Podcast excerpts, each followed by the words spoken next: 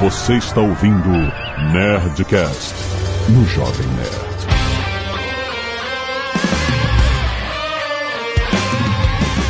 Landa, landa, landa, nerds! Aqui é Alexandre Antônio do Jovem Nerd e é Breaking Bad no céu e Cobra cai na terra. Meu Deus. Meu Tá Deus. Aqui é o Leonel Caldela e Strike First, Strike Hard, No Mercy. Aqui é o Tucano e o Daniel San é o vovô Abe Simpson do Karatê. Eduardo Spori, como eu já falei nesse programa, é certo perder para o inimigo e errado perder para o medo. Olha aí, que sábio. É, ensinamentos, não, não eu, é seu mestre Miyagi. Aqui é o Mônica e quiet! Eu não sei o que falar.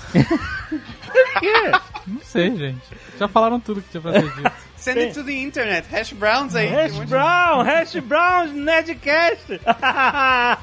Muito bem, nerds! Estamos aqui para falar de Cobra Kai! Essa série que veio rasteira no YouTube Originals, como a Zaga falou, ninguém liga pra YouTube Originals. Ninguém, nobody cares. Mas você viu, você foi hipster de Cobra Kai. Não, porque eu sou um fã de, de Karate Kid, eu gostava muito. E aí, quando eu vi que tinha Cobra Kai, eu, puta, quero ver isso. Aí eu fui ver. Então tu quer dizer que tu é um velho paia saudosista. Eu também sou fã de Karate Kid e é por isso que eu não vi a série no YouTube e em breve eu falarei por quê. Olha aí. Então, e aí a série foi pro Netflix agora na terceira temporada. Foi, ela fez uma, duas temporadas no YouTube Originals, terceira temporada produzida pela Netflix agora. E aí eu não sei se a terceira temporada foi, Foi de produzida. fato produzida. A produção é da Sony, né? Sony Ah, ela- a etiqueta é da Netflix. A etiqueta, né? Mas se você raspar assim, talvez tenha outra coisa embaixo. Esse programa não é patrocinado pela Netflix, não, né? Não, não, não. Infelizmente não. Então pode xingar, pode xingar. Pode xingar à vontade, né? não. Ninguém vai chegar! Esta série maravilhosa, espetacular, uma das melhores séries da feitas para a televisão. Aí, Eu- velho. Canelada.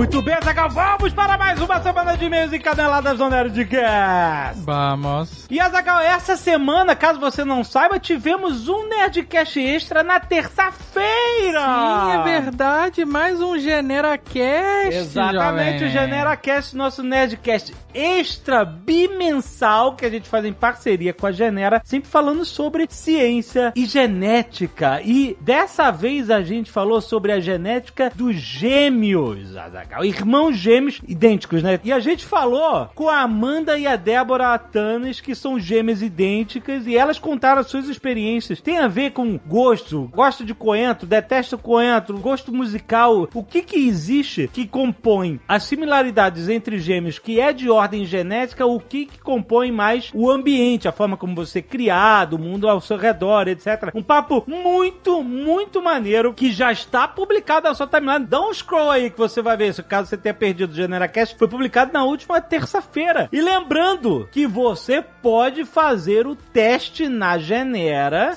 para você descobrir mais sobre a sua ancestralidade, sobre várias características da sua formação genética que são muito maneiras de descobrir. Tudo isso com desconto. Tem desconto. Se não tivesse desconto, a gente não tava aqui. Você usa o cupom NERDGENERA, tudo junto, NERDGENERA, que você tem 110 reais de desconto válidos nas compras online dos kits standard e completo. Lembre-se, você compra online, recebe o kit em casa, passa o suave na parte de dentro da bochecha. Suave é um cotonete, basicamente, que você passa, recolhe o seu material genético, que é a sua saliva na, na parte de dentro da sua bochecha. Você vai passar umas vezes lá, ficar lá, tic, tic, tic, fazer esfregando, fecha isso no container que vem junto com o kit e você envia pra eles. Pouco tempo depois você já tem o resultado do seu teste pra você descobrir muito mais sobre quem você é. Muito maneiro. Então escuta esse GeneraCast que já tá aí, já tá publicado. Tá muito, muito maneiro. Se você tiver um irmão gêmeo, manda um alô pra gente. e lembre-se, como você que é irmão gêmeo idêntico ou irmã gêmea idêntica, se fizer um teste genético, vale pros dois. Porque a genética de vocês é igual. Então, ó, vale a pena. Vai, escuta aí o GeneraCast, tem link aí no post.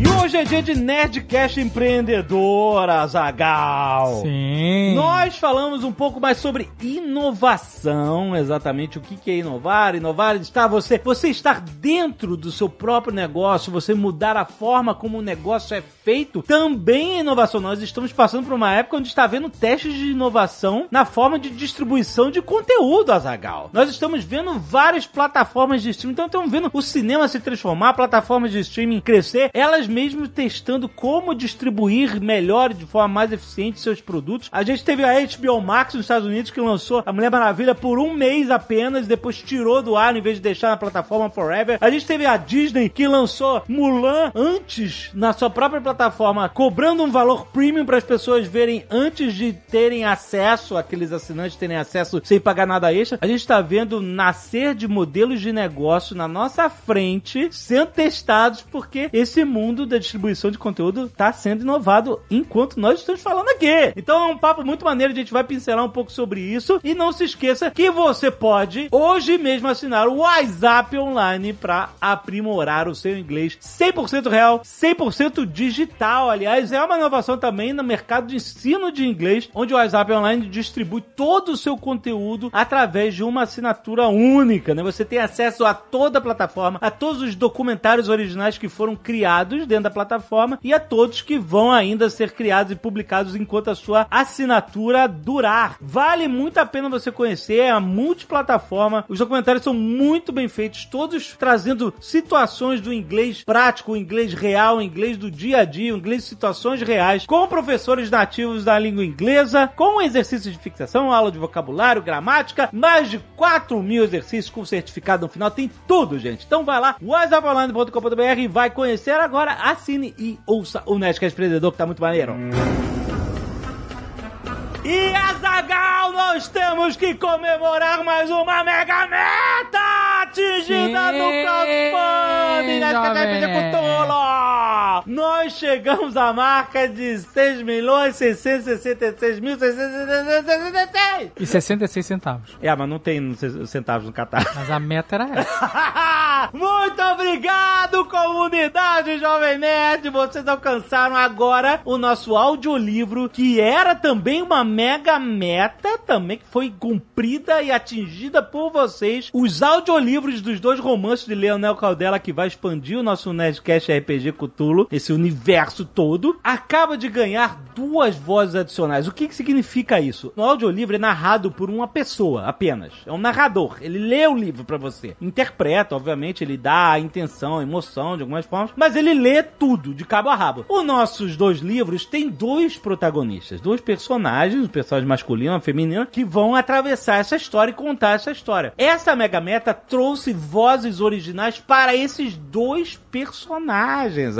Azagal. Então nós teremos o narrador e teremos também dois atores interpretando esses dois personagens para dar mais imersão nessa história que você vai ouvir. Você que apoiou desde o nível 2, você que tem a biblioteca digital, vai ganhar também de recompensa os dois audiolivros e agora mais encorpado ainda. Então muito obrigado a todos os apoiadores que transformaram esse crowdfunding no recorde de arrecadação na América Latina. Muito bom! E tá acabando, Azagal! Estamos na reta finalíssima. Exatamente, agora terça-feira, dia 2 de fevereiro, é o último dia, Zagal! Inclusive, hoje tem live com Niar Latotep no canal do Jovem Nerd. Se Aham. hoje é o dia que a gente lançou o programa. Aham, isso. E na exatamente. terça-feira, dia 2, teremos a super live de encerramento desse financiamento coletivo incrível. Uh, Quatro horas de live, Jovem Nerd. Exatamente, de 8 da noite até meia-noite, até o último segundo, pra fechar o nosso crowdfunding. Que projeto incrível! A gente vai estar lá, obviamente, vai ser muito especial. Mas, Azagal, quero te perguntar o seguinte: a gente fechou o quarto círculo Uhum. de invocação Sim. com a meta do meme, meme, meme, meme, meme. Sim. E agora nós abrimos o quinto círculo, O Azagal. círculo definitivo. Exatamente! Pra invocar o poder máximo de de chuchulo.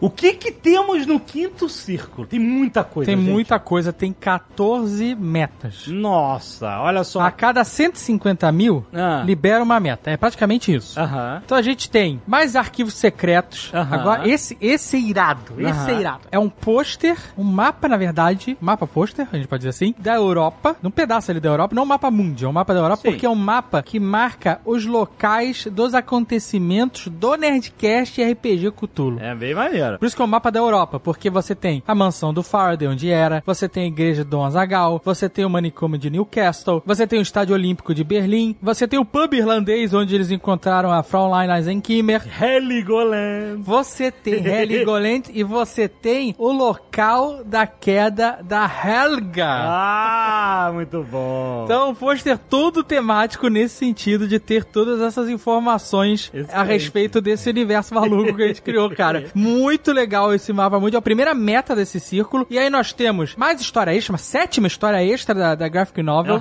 Na sequência temos mais páginas pro livro Jogo Legacy. Aham. E aí, Jovem Nerd, Ó. temos um kit de ringtones e de alarmes de despertadores do Necronômico. Ah, que bonito. Ou seja, desbloqueando essa meta, você vai receber um kit de, de, de mensagem de áudio do Necronômico ah, falando pra você acordar, pra você atender o telefone, avisando que tem mensagem de texto, que, sei lá, recebeu e-mail, sei lá o que, que vai vir na cabeça do Necronômico. E com certeza de uma maneira que você não vai poder usar numa reunião. Aham.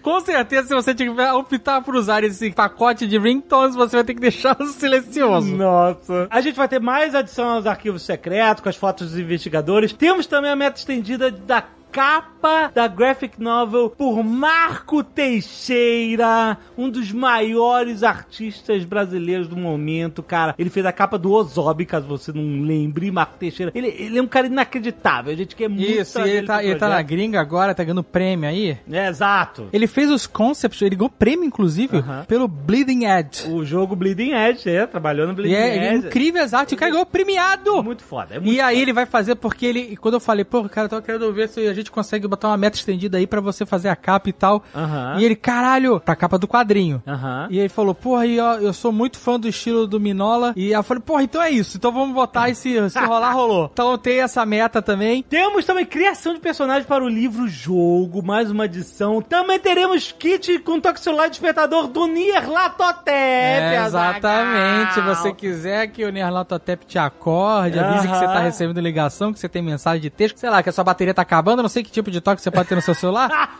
pode vir tudo do Nerlatotep com aquela vozinha maravilhosa dele. Temos o dossiê dos investigadores para sua pasta de arquivos secretos. Mais uma história extra, número 8 Olha pra Graphic só. Novel. Essa Graphic Novel vai acabar não, cara. É isso aí. Um pinap do búfalo também. Fotos sensuais das selfies do búfalo. Olha aí, caraca. E mais novos três finais alternativos para o livro-jogo. Tá crescendo cada vez mais. Temos também, essa é foda, ela surgiu no, no, no Nerdcast de RPG, no último episódio. Aham. Um marca-páginas especialíssimo de couro sintético com a cara do Necronômico. Caraca, Vem isso é cá, foda. pega no meu marca-página. Ah, você vai poder pegar no vagapaz. e a última mega meta, Zagal, pra fechar. A mega meta final, que é ter o audiolivro com o elenco completo. Olha aí. Significa que tem um personagem, tem um ator diferente. Exato. É pra ficar imersivo. Tem no livro, eu já li algum pedaço do livro, a gente até liberou. Tem no livro tem, tem uma senhorinha que trabalha no, no- na estação de trem. Aham. A gente vai ter a voz pra senhorinha que Exato. trabalha na estação de trem. Cada personagem, exatamente. Cada personagem vai ter a sua voz única. A gente quer chegar nessa mega meta. Então, gente, vamos lá. Se você ainda não apoiou o maior crowdfunding da América Latina, é do Brasil, é do RPG, é nerd. faça parte, só vai lá, escolha o seu nível de apoio e faça parte dessa história com a gente. Vamos construir, porque ainda tem história pra construir até terça-feira. Vai na live hoje, dessa sexta-feira, e principalmente esteja conosco na live de encerramento na terça-feira, dia 2 de fevereiro, às 8 da noite, no YouTube do Jovem Nerd, que vai ser incrível! Obrigado, galera! Participe! nerdcastrpg.com.br tem link aí no post!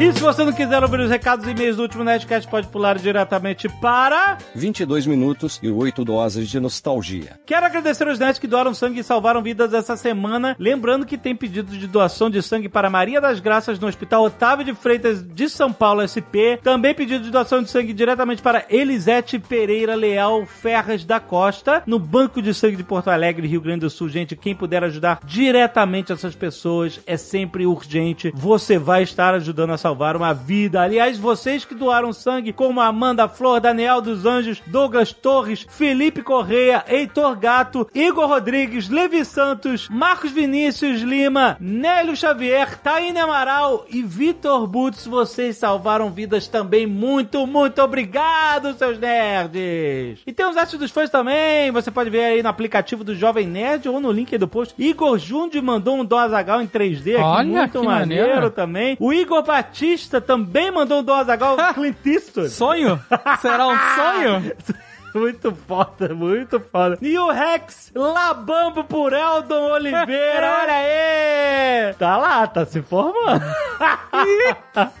muita, tem gente, tem muita arte dos fãs, tem tudo, o link aí no post. Clica aí e mande a sua arte pra nerdcast.jovemnerd.com.br. Valeu! Guilherme Sumariva, 28 anos, professor de História da Rede Municipal de Esteio, Rio Grande do Sul. Olá, leitores de e-mails da semana. Esse é o meu primeiro e-mail. Queria comentar acerca do processo de criação e edição do Nerdcast RPG que vocês comentaram durante o Nerdcast 761 e de como me senti contemplado pelas falas. Antes de mais nada, queria dizer que nunca, nunca mais eu penso em reclamar ou deixar alguém reclamar na minha frente de uma produção tão complexa e cheia de nuances como o Nerdcast RPG e demorar pra sair.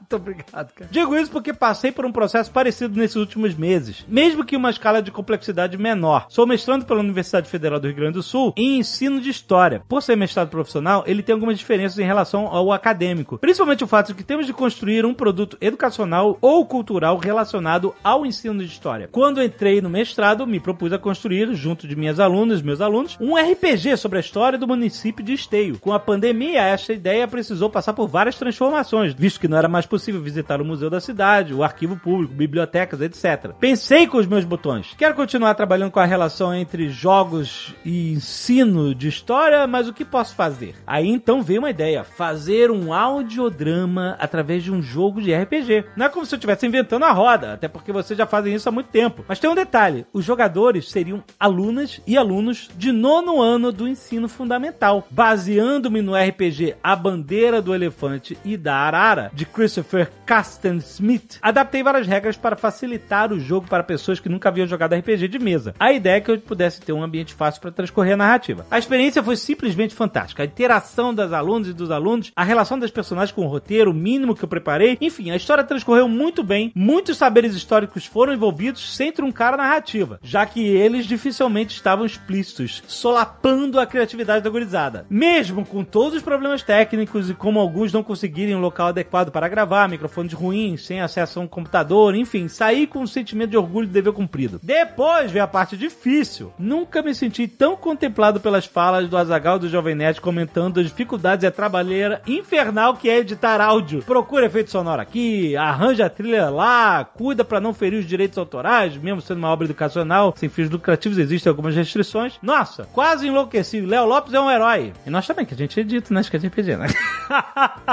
Mas o Léo Não preciso nem dizer que o RPG foi uma grande inspiração. E ao mesmo tempo em que queria ter a qualidade do trabalho de vocês, o que me martelava a cabeça, porque eu sabia que não conseguiria, por incapacidade técnica, amadorismos e poucos recursos, me senti satisfeito com os resultados até aqui. O produto está disponível no podcast Acontece no Ensino, que faço com a ajuda de amigos entrevistando professores para divulgar boas práticas. Está nas principais plataformas de podcast, deixo os links abaixo. Aí, galera, procure o Acontece no Ensino. Tem no Deezer, tem no Castbox, tem na Apple, tem no Spotify, tem tudo que é lugar. E contemple aí o trabalho do Guilherme, que mandou muito bem, muito...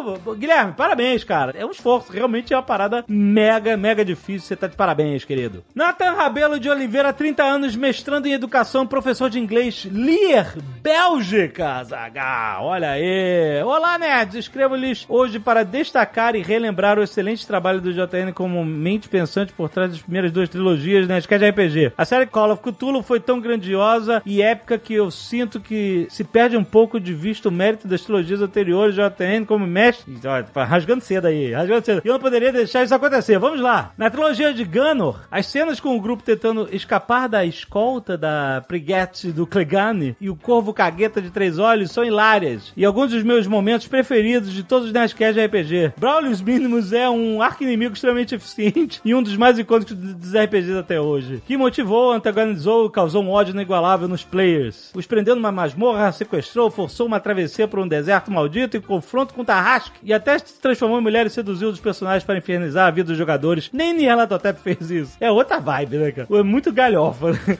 o setup do assalto do primeiro episódio da trilogia Cyberpunk, com a dinâmica de heist, uma ideia de um token mental, foi incrível isso. Tenso, extremamente bem elaborado e executado. Esse é o meu episódio favorito dos que eu mestrei. As cenas de perseguição, caos, trens que culminam no Ozob on Steroids, o assalto à nave Fortaleza, são uma das melhores passagens e cenas de ação e pandemônio de qualquer Nerdcast RPG e me fizeram grudar na cadeira enquanto eu estava ouvindo. Toda a cena de realidade virtual, quando os players estão confrontados com o Cyber, foi incrível, extremamente criativa. E o Android em si foi um inimigo poderosíssimo, assustador, terrível, que mudava completamente a atmosfera e nível de tensão do jogo toda vez que aparecia. O Coronel Mamola. Eu todo tucano, que filha da puta. E sua raiva descontrolada, o ódio do grupo também fazem um antagonista memorável com inúmeras falas e momentos icônicos. Enfim, rasgação de seda demais. Nesse momento em que o excelente trabalho do Leonel como mestre nos fascina e ele se estabelece como um dos melhores mestres de RPG que o Brasil já viu, com razão, não posso deixar de destacar algumas situações incríveis proporcionadas pela mente criativa do mestre Lotone. Esse foi um ótimo mestre e é um player tão bom quanto, dando vida e muita profundidade a Thomas Faraday na série Cthulhu. Os Nerdcast engano. Gente, eu não juro que eu não, não mandei selecionar esse, esse e-mail. Os Nerdcast engano e trilogia Cyberpunk são incríveis e os revisito com frequência e recomendo a todos que ainda não tenham ouvido. Espero que venham mais Nerdcast de RPG por aí, seja revisitando Gunner ou Velho Oeste. E eu sei que vocês farão um trabalho incrível. Muito, muito obrigado por tudo, pelas horas e horas de entretenimento de altíssima qualidade. Azagal, Hum. não, não pode falar nada.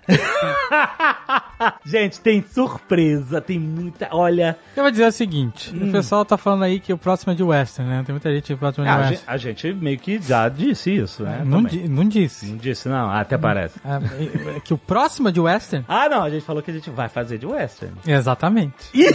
Ah, meu Deus, Azagal! Meu Deus!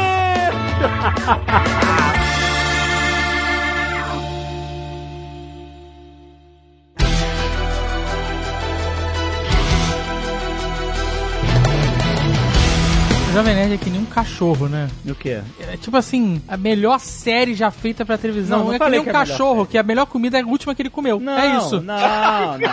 Cachorro não lembra o que, que ele comeu semana passada. Caraca, Entendeu? bom. Ele, a ração de hoje foi a melhor ração que eu comi na minha Mas, vida. Mas é a minha opinião, o que eu acho. Deixa o cara ser feliz, porra. Porra, tu, Caraca. caraca. cara, eu, sério, eu não dava nada pra essa série. Na, talvez isso possa ser um fator de baixa expectativa. Não dava nada. Karate Kid era um filme que fez parte da minha infância, como de todos os velhos aqui. E era só isso. Ah, foi maneiro na sua época, mas, porra, reviver isso, eu não tenho saco, eu não tenho vontade de ver. Ainda mais que é uma série do YouTube, eu juro, eu tive esse pre- preconceito. Série do YouTube, até parece. Todas as pessoas tiveram esse preconceito. É, é. Até eu tive esse preconceito. Sim. Eu não. Eu vou até falar uma parada. Comigo aconteceu um fenômeno um pouco parecido. Eu sempre fui muito fã do Karate Kid. Inclusive, comecei a treinar Karate, comecei a treinar artes marciais por causa do Karate Kid. Isso é outra história que a gente pode falar depois. Eu, inclusive, não era fã só do primeiro, não. Era fã dos três. Caraca. Tinha um VHS, sabia as falas de cor, aquelas coisas de adolescente. E aí, quando eu vi o trailer do Cobra Kai, eu diria assim que talvez, pelo menos pra mim, ele foi muito mal vendido, porque no trailer do YouTube Originals parecia que era uma série de comédia, uma série cômica, unicamente cômica. Claro que a série tem coisas engraçadas e também tem muito drama, tem muita tragédia. E aí eu vi essa pegada cômica e falei, pô, que caído, cara. Pô, pegaram aquela série que era maneira, que era uma série da minha infância, da minha adolescência e transformaram numa comédia. E aí sim que eu falei, não, não vou ver essa parada. Eu tive, posso dizer, um preconceito sim, mas também eu acredito que naquela época além de tudo que vocês estão falando, também eu acho que ela não foi tão bem vendida, na minha opinião. Outras pessoas que conversei tiveram a mesma impressão. Aí depois, quando eu ouvi falar bem, e depois quando eu fui pra Netflix, a gente deu uma chance e aí se depara com essa série que, na minha opinião, maravilhosa, minha opinião do Alexandre. É que também tem, na época, tinha muita zoação por causa do How I Met Your Mother, né? Que o How I Met Your Mother tem um personagem, Sim, sim. o Barney, que ele diz que antes de tudo isso, ele dizia que o, o verdadeiro garoto do karatê era o Johnny Lawrence, porque ele era o cara que sempre treinava karatê e coisa e tal. E dele tinha piada que ele achava que todos os vilões dos filmes eram, na verdade, os heróis. Sim, então, sim, eu sim. achava que ia ser isso, cara. Que ia ser isso. simplesmente isso. um negócio, tipo, maluco, assim, de ah, não, o Johnny Lawrence é um bully, filha da puta, mas a gente vai mostrar aqui como ele, o bully, filha da puta, pode ser um cara legal, sabe? Tipo, Quase que um sitcom, né? Assim. é exatamente isso. É, então aí você pensar que, porra, o teu filme favorito foi transformado numa sitcom, nada contra sitcom nessa questão. Mas aí, puta, sacanagem. Aí daí que me, me, me desestimulou pra ver. Não, não foi, Foi, bem. Não. gente, é uma, um drama adolescente essa série. Não, é uma malhação. É malhação. Só Então. que mais maneiro. É, Nickelodeon. É su- supópera. Não, eu discordo totalmente. Não, ele tem essa pegada malhação, tem essa pegada de namorinho adolescente, mas é sincero, né, cara? Não é essa coisa, sei lá, cínica de querer simplesmente fazer uma galhofa em cima de um clássico, em cima de um filme que todo mundo lembra dos anos 80 e sim- simplesmente imaginar sei lá, uma paródia maldosa. Ele é uma, um ponto de vista diferente. E claro, tem essa pegada mais cores brilhantes e personagens adolescentes, coisa e tal. Mas ele é sincero, cara. Isso foi o que eu curti. Ele não faz pouco da série do Karate Kid. É, eu acho que comparar com Malhação, ele tá viajando muito e, inclusive, Ah. ofendendo aí muitas pessoas que estão nos Não, mas eu, eu fui pago pra isso, Dudu. Eu vim aqui pra ofender essa merda. Por quê? Olha a cara do Jovem Nerd. O Jovem Nerd arregalou o olho. Sério isso? Você tá falando que você não gostou mesmo? Não, não, brincadeira. Não, eu, eu gostei da primeira e da segunda temporada e eu achei que decaiu muito na terceira. Né, Ó, eu, não. eu, eu tretei no Twitter com o Tucano. Ah, inclusive, seu Zoomer, é o seguinte, pra começar, no Twitter, tu tem que me chamar de tio. Eu te levava pra andar de moto em Curitiba É verdade. quando tu tinha seis anos de idade, então é tio Tucano. E segundo, vai ver Highlander 2 antes de ficar questionando a qualidade dessa obra magnífica que eu defendo com residentes, tá certo? Não, peraí, peraí. Highlander 2 Snyder Cut não pode entrar na mesma frase que Cobra Kai, cara. Sabe? Tem, um nível de qualidade aqui. Caraca, podia ter um Highlander 2 e Snyder Cut, ia ser foda. Um preto e branco. Tocando aleluia. Quando o Bruno Ramirez ressuscita. É isso que eu fiquei um pouco confuso. Porque quem é o público-alvo? Porque a gente sabe que quando a gente quer falar com todo mundo, acaba não falando com ninguém. Quem é o público-alvo da série? Mas tem os dois, cara. E aí eu acho que. Então, tem os dois, e aí, aí quando fica aparecendo muita malhação, aí perde um pouco o interesse dos velhos, tá ligado? Não, eu- E aí eu Mas acho eu- que ao eu contrário discordo, também é. cara. Quando fica muito focado no- nos velhinhos, também eu acho que a molecada perde um pouco o entusiasmo, talvez. E tinha os negócios, cara, na primeira temporada, o filho lá do, do Johnny Lawrence, com aquele cabelinho de piroca, aquela, aquele chanelzinho. É o Buddy Rivelzinho. Não, cara, não é, não é O Buddy Buddy Rivel. Rivel tinha esse cabelo. Caraca, meu irmão, você não vem aqui na minha frente falar mal de Buddy Ah, eu Rivel. não tô falando Porque ele mal. não tinha cabelo de chapeleta, não, senhor. Deixa o Buddy Revel fora disso! A única coisa boa do Rob, desse personagem, é que na primeira cena dele, ele tá usando uma camiseta do Misfits. Se essa camiseta do Misfits estivesse num manequim, cara, esse personagem podia sair. Ia fazer a menor falta, cara. O personagem mais irritante, cara. Não, não, não, não, caraca, É ruim, esse personagem é. não, é esse ruim. personagem central pra história funcionar. Não é, Claro não que é, o quê? O personagem O- central é o Johnny Lawrence. Não, caraca, cara. Presta Essa atenção. série podia. Sabe por que ela chama Cobra Kai? É. Por causa do Johnny Lawrence. Eu sei, eu sei, olha só, é porque é o seguinte, existe desde um musical famosíssimo na Broadway que chama Wicked. O Wicked fez um sucesso incrível com essa história, que é recontar o Mágico de Oz sob a perspectiva da bruxa má do Oeste. Não, do leste, do leste, não é? Do leste, é. A Wicked Witch, por isso que o nome é Wicked. E eles contam a história sob a perspectiva dela, e aí você vê que ela, ela não era vilã da história, ela foi contada colocando ela como a vilã da história. Que a E- bruxa, essa bruxa má não é que a casa cai em cima dela? Não, essa é a outra. É, do- é uma do leste e do oeste que a casa cai em cima, e aí sobra a outra. Ah. Entendeu? E aí, o Wicked conta essa história que ela era. Ela nasceu verde e ela era, é, sofreu preconceito porque ela era diferente e tal. Que nem o filme da Angelina Jolie lá. Tudo Maleficent, filho é do Wicked, Cent. da Maleficent. É, a, a Malévola. Isso. Todas essas histórias em que os vilões ganham uma nova perspectiva e tal, tudo é filho do Wicked. Uhum. E também existia. A gente cresceu numa época em que os filmes eram todos feitos de estereótipos e arquétipos. É, O- preto e branco. O Dudu sabe disso. O cara era herói, era mocinha, era não sei o quê, e vilão. Vilão, herói e tal, e não tem motivação. É simplesmente é porque é assim. E de tempos pra cá, a gente tem visto personagens que tem, no mínimo, que mesmo que ele seja um vilão, no mínimo você entende por que ele é um vilão. No mínimo você entende a justificativa dele ser assim. Por exemplo, o Pantera Negra teve um vilão que no final você fala assim: é, o cara tinha uma perspectiva, ele era um Thanos, vilão, mas ele. Thanos. O Thanos, é, é, todos os vilões pelo menos têm justificativa pra você entender eles. Isso. É, o cara não é simplesmente ruim. Exatamente. Cara, mas tu viu o Karate Kid, o primeiro, tu viu ah, recentemente? Eu vi. Eu, eu revi agora, depois que eu vi a terceira temporada, eu revi o Karate Kid. Fazia, meu, acho que eu não via desde criança. E assim, com certeza o Daniel LaRusso, ele é o heróizinho e tal. Mas, meu, se tu for ver pela perspectiva de um adulto, e adulto é quem escreveu o roteiro, ele tenta resolver 100% das coisas na porrada. É, ele é tentado. Qualquer coisa que acontece pra ele, É ele que ataca o Johnny Lawrence pela primeira vez. Ele tá? ataca o Johnny Lawrence. A primeira Não, não, cena não, não, dele, não, cara, não, a não, primeira não, não, cena não. dele, ele abre a porta daquele condomínio lá que eles moram, ele abre com um chute e quase acerta um Não, cara não. Mas isso foi sem querer. Ah, isso foi sem querer. Não, isso ele tava treinando. querer? Mas mostra que ele é um descontrolado. Ele era cabeça quente. Não, ele já treinava karatê, embora ele disse que Com a revista, né? Com a revista. tá na revista e na Não, não, não. Uma academia lá. E ele, tipo assim, ele tá super entusiasmado com o karatê, ele quer usar. E daí o, o cara que ele conhece, né, o Guri que ele conhece, pergunta assim: "Ah, tu já foi obrigado a usar o karatê ele algumas vezes?". Ou seja, ele já se envolveu em briga. E depois ele tá jogando futebol, um cara dá uma rasteira nele, ele imediatamente tenta enfiar a porrada no cara. Ele monta no cara e tenta fazer o ground and pound no cara. Mas você sabe o que, que é isso? Isso é o cara que tá chegando inseguro e ele não quer deixar tripudiarem dele e ele já quer marcar o território dele. Eu brigando com o Dave com 12 anos. É É, exatamente, exatamente. Nós tivemos o nosso Cobra Kai.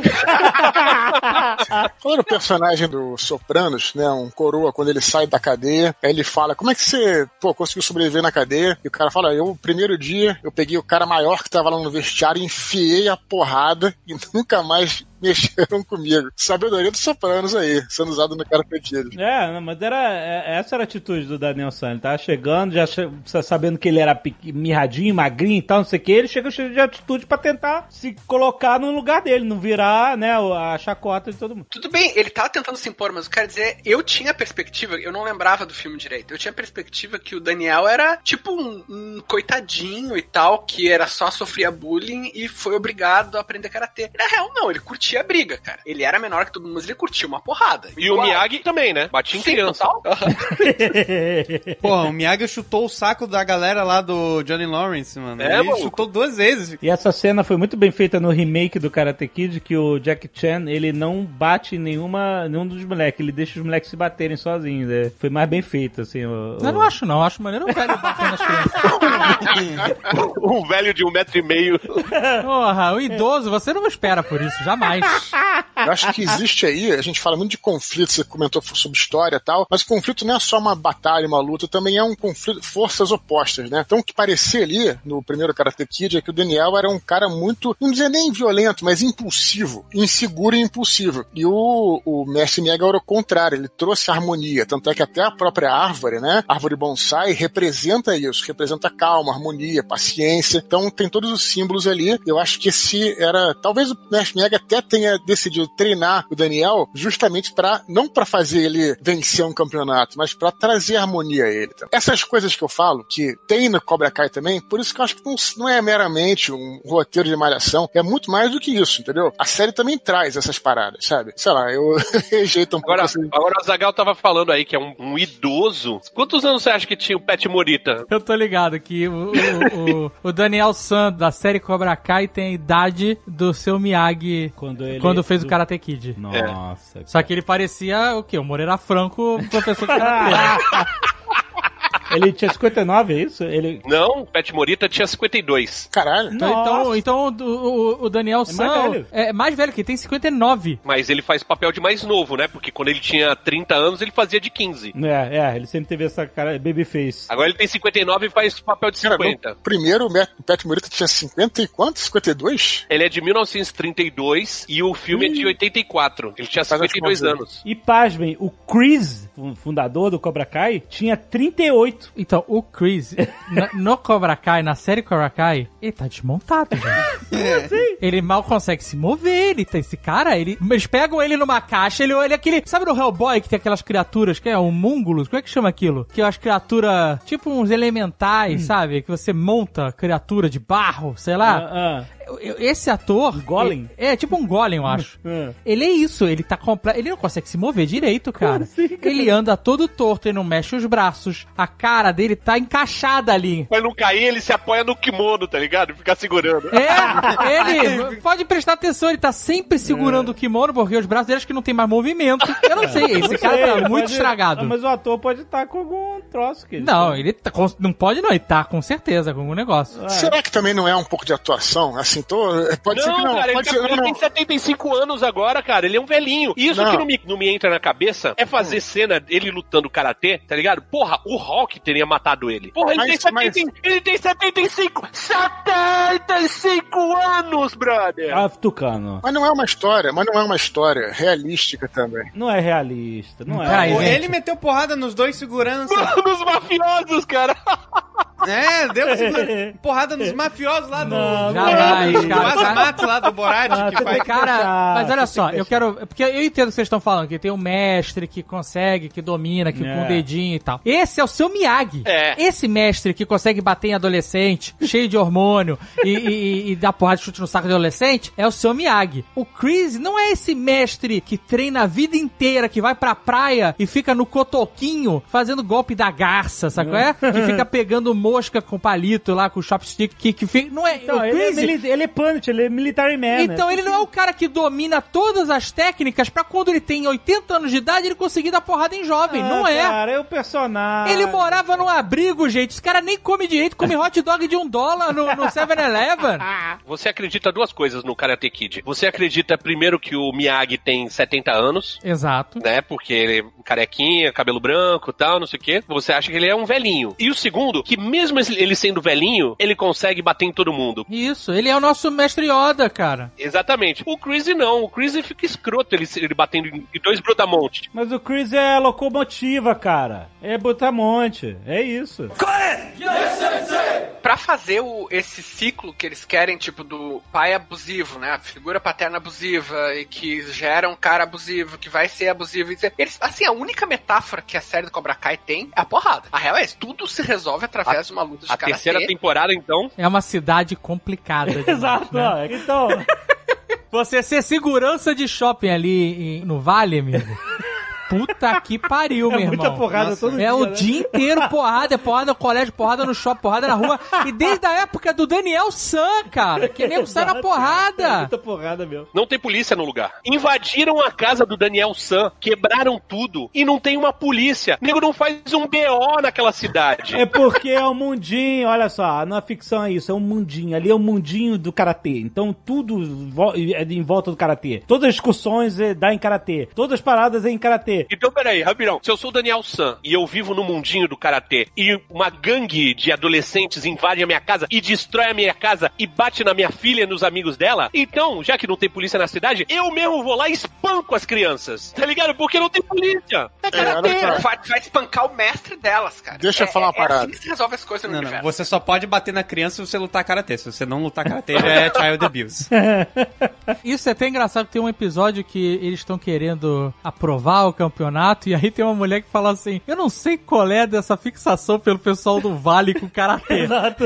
Exatamente. Eu sempre fiquei pensando assim, imagina se abre uma academia de Muay Thai do lado e os caras, oh meu Deus, o que que é essa tecnologia nova, tá ligado? O que que é isso exatamente? Não, a, a quarta temporada podia ter um, abrir uma academia de jiu-jitsu. Seria uma revolução inacreditável. E um brasileiro chegando, né? Um brasileiro. BJJ. E quebrando as pernas de todo mundo, né, cara? Quiet! Yes. É claro, gente, eu eu tenho outras séries que eu amo também e tal, mas é que eu achei tão bem feito e equilibrada no sentido de a ideia inicial deve ter sido e se a gente contasse a história sob a perspectiva do Johnny Lawrence e, e não foi bem assim, né? Tanto que os recortes disso, ele falando, ah, o cara que chegou dando em cima da minha garota, que me bateu primeiro, que me jogou água no, no, no banheiro da festa da escola e que ganhou o campeonato com um chute legal e tal. O Daniel até depois ele, ele fala assim, não era legal não, só podia cintura pra cima, pode tudo. Então fica com esse negócio de... Sim, sim, sim. Mas então esse argumento seria legal de você, ó, e se tiver outra perspectiva, e se a gente mostrar esse personagem de uma forma mais humana, e se a gente se aprofundar, pegar aqueles arquétipos do Daniel é, Larusso ser o heróizinho, é, oprimido e tal, e o John Lawrence ser o, o bully da escola, etc. E se a gente entrar na cabeça e no histórico desses personagens todos, e de quebra de outros personagens até. E mais impressionante é ficar bom, né? E ficar bom, né? E é, eu achei interessante porque em vários momentos, você, obviamente, no início, você começa achando o Johnny Lawrence muito mais legal, porque ele é. No início? Não, é. O tempo todo. Não, eu sei, calma, mas calma aí. Cara, conforme a série avança, eu, eu gosto menos do Daniel San. Ele é muito chato. Não, Chato não, não, demais. Muito brega, ele é muito. não, calma. Mas, gente, gente, gente. Não, é claro que o é Johnny completamente compreensível que o Jovem Nerd vai gostar do Daniel que que San. é? Não, Daniel mas San é tipo o rei do Jovem camarote, Nerd, tá ele vai no Miyagi-Do. A gente vai no Cobra Kai. Essa Não, cara, assim, ó, Miyagi-Do é a pior coisa, vamos falar a real, a pior coisa que poderia acontecer pra um adolescente vítima de bullying é o Miyagi-Do. Não fala isso. Meu, é uma escola de artes marciais sem sparring, uma escola de artes marciais que eles ficam, tipo, metade do tempo falando. é uma escola de Tai Chi Chuan, gente. Para com isso. É pior do que isso porque o Miyagi escravizava ele. Exato, cara. E assim, ó, agora, ó, eu, o pe- pessoal que entende aí de artes marciais, o, o Dudu e tal, me diz assim: o cara que não tem certificação nenhuma, que põe aluno pra fazer tarefas dentro da academia sem pagamento, que fica com filosofada, que não tem sparring, meu, isso é tipo, é a maior picaretice, cara. Sério, o senhor, o senhor Miyagi, ele só é um mestre bom porque é Hollywood, cara. Com isso. Mas ele pagou com carro, né? Um carro. Valia, né? O Daniel San ainda ficou com síndrome de Estocolmo, porque ele virou o vovô Simpson. Toda cena ele lembra. O Sr. Miyagi me falou uma vez, não sei o que, aí, flashback. E aí, mano, porra, o cara escravizou ele e ele sente saudade, malandro. Mas olha só, presta atenção. É claro que o, o John Lawrence é muito mais likable, ele é muito mais interessante como personagem, porque ele é hardcore, porque ele tá na merda, porque você vê o cara se reerguer e etc. E enquanto isso, o Larusso tá riquinho, tá todo mofadinho, então não sei o que, tá escrotinho e etc. Sapatênis. No início isso é muito mais acentuado. Daniel LaRaces. Daniel Laraces. Cara, isso foi muito bom, cara. Essa parada, né? Ele faz a propaganda do- com as músicas japonesas, os temas todos japoneses, e o cara americano, Brand Kimono, Daniel Laraces. Muito bom. Ensinar o Apropriação cultural, cacete. Ele, essas brincadeiras são muito boas. Do choque de geração, dos conceitos, né? O, o o Miguel falando assim: olha, você acha que você não deveria usar esses termos, porque é uma coisa que, né, perpetua o machismo e tal. Aí ele. E o Joey Lawrence não entende. O que tá falando, cara?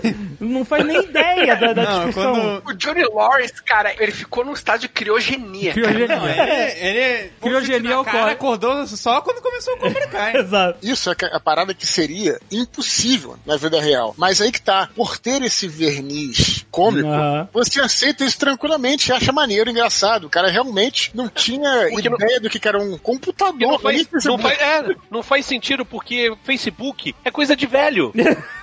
então ele deveria saber. Eu tinha pensado uma vez num argumento de uma história que era justamente um cara dos, sei lá, anos 80 e que teria sido congelado e voltaria nos anos 2000. E aí, o interessante dessa história seria o cara, né, que vivia no mundo dos anos 80 ser confrontado. E pronto, tá aí no Corva Kai. a minha É, esse argumento você viu num filme do Stallone. Não, claro que não. É, o Demolidor. É O Demolidor exatamente não é isso. congelado nos anos 80. Ele é congelado nos anos 90. que Mas ele não volta nos anos 2000. Ele volta mais no futuro ainda. E, e tem esse choque de geração, de politicamente correto, caralho, e tal, não sei o que. Ah, eu acho.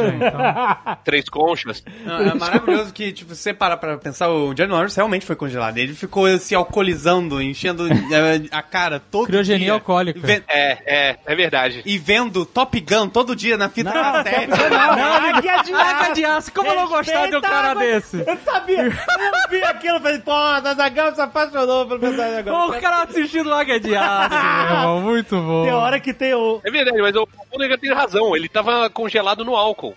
É, exatamente. Não tem até uma cena maravilhosa que tem o, o discurso do Águia de Aço Sim, sim. juntando com o que tá acontecendo na muito série. bom, cara, isso. muito bom. Os velhos paia pira. É, e os, os redneck de cidadezinha pequena dos Estados Unidos, é que lá é, é Califórnia, né? É um pouco diferente, mas é, realmente, tem uns caras que não sabem o que, que é computador. Não, acho que hoje em dia. É, não, mas é assim, ele, ele chegar e não saber que o computador tinha que botar na tomada. O cara tem celular de flip, mas ele sabe recarregar o celular.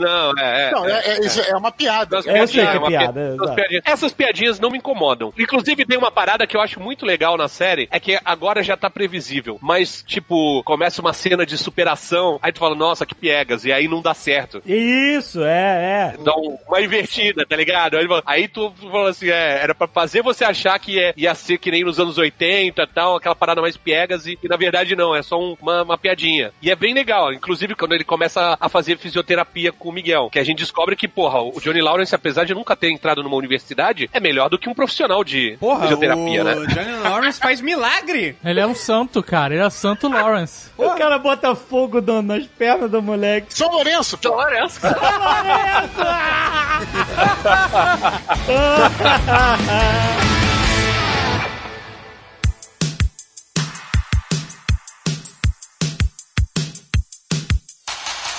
A estrutura da série é essa, né? Eles colocam uma coisa super cinematográfica, super anos 80, que nem a, todo mundo resolvendo todos os problemas através de uma super luta de karatê, e daí eles te puxam de volta pra realidade. Claro, não pra realidade, realidade, mas pra uma coisa mais realista, né? Nossa, tem luta de karatê no colégio, coisa e tal, todo estudante, sabe, dando super golpe, daí, ah, só que tem um, o Miguel se machucou um monte, quebrou a coluna, e, sabe, o outro foi pra fase, pro- pra Juvie. Então, cara, isso é a estrutura da série que eu acho muito legal. Tanto em questão de cenas, Sim, quanto em questão de, de arcos. Eles levam a coisa até o limite do cinematográfico e trazem de volta. Sim, eu achei legal isso que o Leonel tá falando, porque realmente no final da primeira temporada a gente viu um torneio, né? E na segunda temporada escalonou. E aí eu fiquei pensando, pô, cara, onde é que vai acabar isso, né? Porque é aquela coisa, é comédia, mas eles sabem a hora de inserir o drama. É disso que eu tô falando e disso que eu elogio. No final, quer dizer, tem uma porradaria ali, é séria no colégio. E eu, quando eu tava vendo aquela briga, eu fiquei falando, isso aí vai, de novo, vai dar em nada, né? Vai ser uma. Assim... E não, e realmente tem consequências e eles trabalham essas consequências. Isso que o Leonel falou, bem escrito, fechar arco, evoluir os personagens e evoluir a história, entendeu? Então é aquela queda dele lá e tudo que aconteceu, achei muito maneiro, muito bem feito. Por isso que, de novo, não dá pra comparar, cara, com malhação. O Dudu ficou realmente mas- incomodado com a parada do Malhação. Eu acho que o Dudu nunca tá leu. Eu né, acho que o Dudu nunca viu Malhação e tá com preconceito. Porque Foda. tem drama também no Malhação.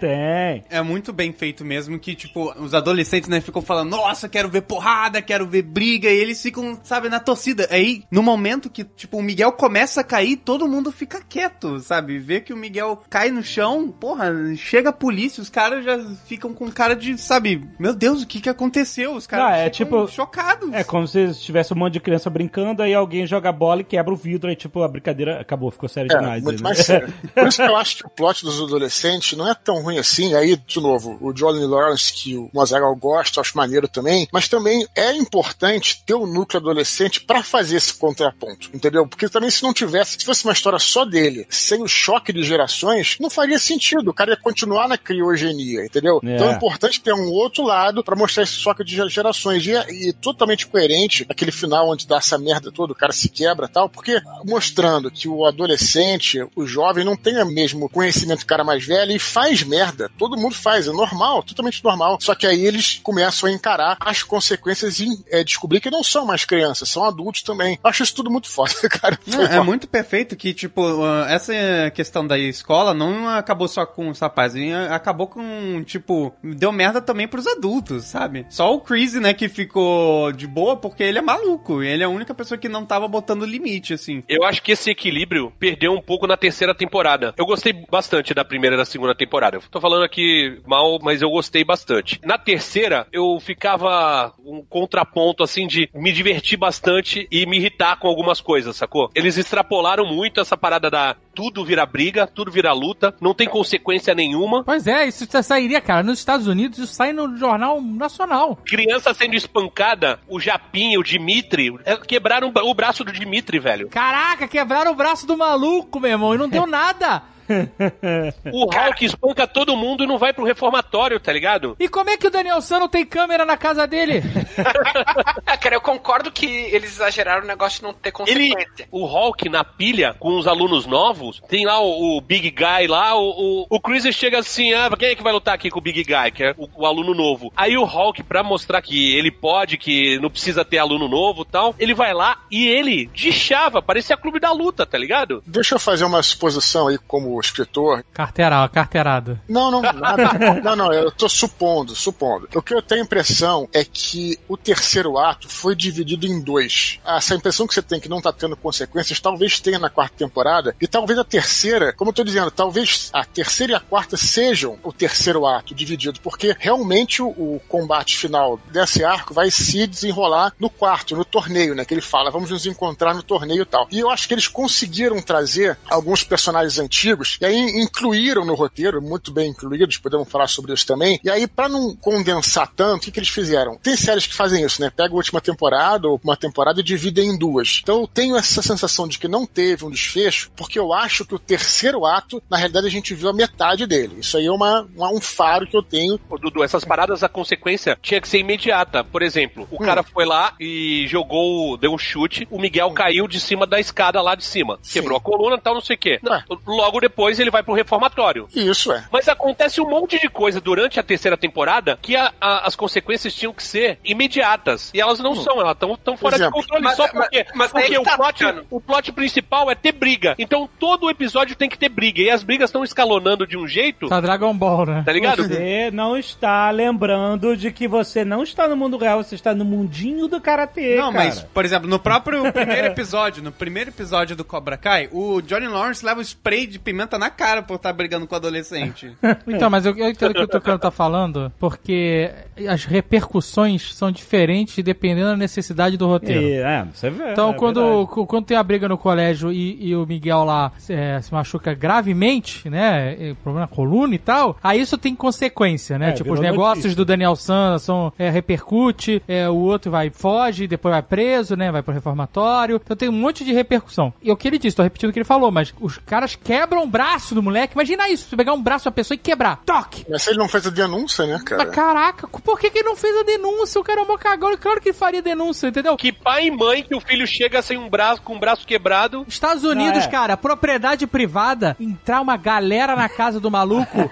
Caraca, aonde que ele. Caraca, o final dessa cena não era pancadaria. O final dessa cena era a polícia botando todo mundo com a cara no chão. Entendeu? Só que não tem polícia aí no vale, sabe? qual é? é, foi, foi no último episódio. E aí no final acaba que o negócio tá escalando de um jeito tão absurdo que a única maneira de tentar voltar pra realidade é o cara falar assim: gente, para de brigar, agora a gente vai brigar só num torneio. Mas esse é o primeiro filme, é isso. Mas isso acontece na, na primeira temporada e já tá se repetindo de novo na segunda, entendeu? E na terceira.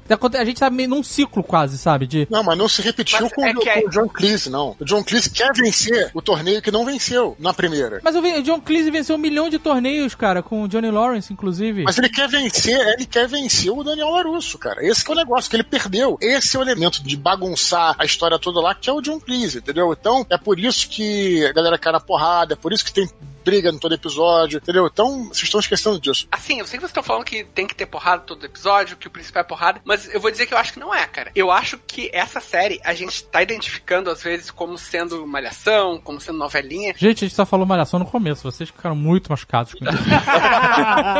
Na minha leitura, na verdade, essa série ele é mais focada no aspecto emocional. Por isso que não tem consequências físicas, a não ser quando isso vai trazer uma consequência emocional. Tu vê que o Rob, ele só vai pro reformatório quando isso é uma evolução emocional pra todos os personagens, né? Porque o, o Miguel percebe que tá extrapolando, porque o próprio Rob percebe que tá indo pro lado da bandidagem de novo. Todos os personagens começam a perceber o que que aquela violência tá trazendo pra eles. É só aí que tem uma consequência material. Tu vê que quando o, o desenvolvimento emocional vai se dar sem a consequência material, a consequência material é imediatamente descartada. Pra mim, assim, o que que foi o principal dessa terceira temporada? Eu, inclusive, eu gostei mais da terceira temporada do que da segunda. Mas pra mim, o que foi o principal? Os nerdzinhos que entraram na Cobra Kai lá na primeira temporada, eles eram os caras que tinham medo de tudo, eles tinham medo de ouvir apelido, tinham, cara, eram os caras apavorados. E daí o Johnny Lawrence fala, lá no começo, fala pra eles: Não, seguinte, vocês estão aqui, sabe, vocês vão ouvir apelido mesmo, vocês vão apanhar mesmo, vão bater, no, no fear, there's no fear in this dojo. Que é uma maneira, uma maneira de série de falar o quê? Que dentro da academia é um ambiente seguro pra tu tomar uma porrada, pra tu dar uma porrada, pra tu fazer um sparring, coisa e tal. É, ali é um ambiente apropriado. A galera vai perdendo o medo. Só que o que que acontece? Eles perdem o medo e como eles são adolescentes e não têm a maturidade ainda, eles não é que só que eles perdem o medo, eles se tornam os bullies. E esse arco, cara, eu acho muito interessante, por mais que possa parecer clichê pra nós, que já, a gente é velho, É muito interessante. é muito interessante, cara, porque o Rock, ele era, assim, se tu for ver agora os primeiros episódios da primeira temporada, ele não consegue olhar pra frente. Ele tá sempre com os ombros encolhidos Cabeça baixa, olhando pra baixo. e tentando esconder a boca por causa do lábio. E, meu, ele vira um bully, porque ele não sabe o que fazer com esse poder, que é essa confiança, e ele vira, tipo, um bully foda, um bully- bully violento mesmo. E o que que acaba a terceira temporada? Então, ele vira um líder de gangue, é diferente. Invasão, eh, propriedade privada? Bully é a maneira de dizer. Ele vira, tipo, ele vira, tipo, um bandido juvenil, né, cara? Eles, cara, o cara, bullying, é, assim, bullying é ruim, mas o cara faz, é mais do que bullying, ele vai na casa da pessoa, invade a casa da É, pessoa pra é. dar porrada, pra espancar. Ah, No final, o que que acontece? Tem o desenvolvimento emocional de ele perceber que ele tá pior que os caras que atormentavam ele. E daí ele tem a, a mudança e ele meio luta. rápida, meio rápida. mas- Muito rápida, on-off, né? É, foi on-off, é. Não, desde que ele começa a brigar com o Dimitri, ele, né, na terceira temporada, é que na segunda ele ainda tava maluco. Eu, na minha opinião, o Rock é um dos personagens mais bem escritos da série. Ele é porque- muito, muito, muito legal. É. Cara, porque, tipo, como ele, né, adquire essa segurança, pra ele não existe a pessoa de boa, a pessoa normal. Ele só conviveu com, tipo, ou a pessoa que é loser, ou a pessoa que é escrota com as outras pessoas. Então ele nunca teve a sensação, sabe, de conhecer um cara de bom, alguém normal. Porque ou ele tava num ciclo de alguém que era uma pessoa merda, ou ele, o ciclo das pessoas que faziam bullying com ele, dizia que ele era uma pessoa merda. Então, quando ele chegou nessa segurança, ele não tentou ser, tipo, normal. Ele quis ser o que as pessoas faziam com ele. Ele isso, que o Tucano sempre fala, né? O oprimido virando o opressor, né? Exatamente. Só completar o que o Almôndega falou aí, eu entendi o que ele falou, mas só corrigindo assim, dizer que não é que ele se sentiu seguro, na verdade ele, ele é muito inseguro e responde com violência. Eu entendi o que ele falou, mas só pra deixar claro, porque quem age assim, como o Alexandre citou e mencionou, é porque tá extremamente inseguro, só circulando aí. Outra coisa que eu acho muito legal, baseado nisso que o Almôndega falou, é que essa série, se tu tirar todo o verniz de cores brilhantes, todo o verniz de adolescente indo pro parquinho e coisa e tal, ela é uma série sobre ciclo de abuso. Que tu vê, o Chris, ele foi um cara que voltou do Vietnã traumatizado, ele tinha um comandante que era abusivo, que abandonou ele quando o cara precisava, passou, a gente pode supor, por um estresse pós-traumático, Eu adorei o- a origem do Chris Chris, foi a origem Logan do Chris lá. Eles fizeram aquela mudança de perspectiva de achar que o jockey ali da escrotão do, do restaurante era ele, e aí quando vê ele era o cara sendo abusado ali no. o garçom sendo abusado. Então, eu- mas eu achei escroto, porque também não existe mais uma pessoa que é ruim por natureza. Todo mundo só é ruim porque tem motivo. E, e, tipo, não existe mais uma pessoa que é ruim. E na, na vida real existe pessoa que é ruim. O ciclo do abuso gera muito, muito mais pessoas ruins do que essa, essa ruindade de natureza. Johnny Lawrence foi abusado pelo padrasto, foi e pelo Chris. e pelo Chris. O Hawk também foi mudou de personalidade, ele teve porque ele foi, sofreu muito bullying. O menino, o filho do Johnny Lawrence, também foi abandonado pelo pai. A mãe era uma drogada. Todo mundo sofreu ali, entendeu? Aí não tem um personagem que simplesmente é ruim. Eu é, acho. é, mas sabe qual é o problema? Que- Complementando aqui o que o Tucano tá falando, é que na, na quinta temporada, porque a quarta vai ser o torneio, aí na quinta temporada a gente vai ver a história do cara que abusava do Chris. E aí na sexta temporada, a história do cara que abusava do cara que abusava do Chris. entendeu? E aí a gente vai vai terminar na duzentésima temporada com Adão. Então, É. cara, mas o que eu tô querendo dizer é o seguinte: esse ciclo de abuso através de gerações existe. As pessoas são abusadas e viram abusadores, e aí as pessoas abusadas que vêm depois delas viram abusadas. Cara, eu eu conheço gente que apanhou do pai quando era criança e quando cresceu batia nos filhos. Mas você fala assim, a pessoa apanhou do pai, devia aprender que, que não se bate, né? Porque sofreu o abuso, mas aí virou o abusador. Mas essa é a história de todos os personagens. Eu entendo que o medo do tucano é que isso possa parecer que você tá passando pano pro cara que é escroto, filho da puta. que- Exato, é isso que eu tô falando, é exatamente isso. É exatamente isso. Uma rede- redenção do Crazy. Eu sei, mas que na- você tá com medo que na quarta temporada apareça a infância sofrida e abusada do Bolsonaro e aí você, ó, dizer que ele é filho da puta porque sofreu abuso. É isso, eu tô entendendo esse medo dele.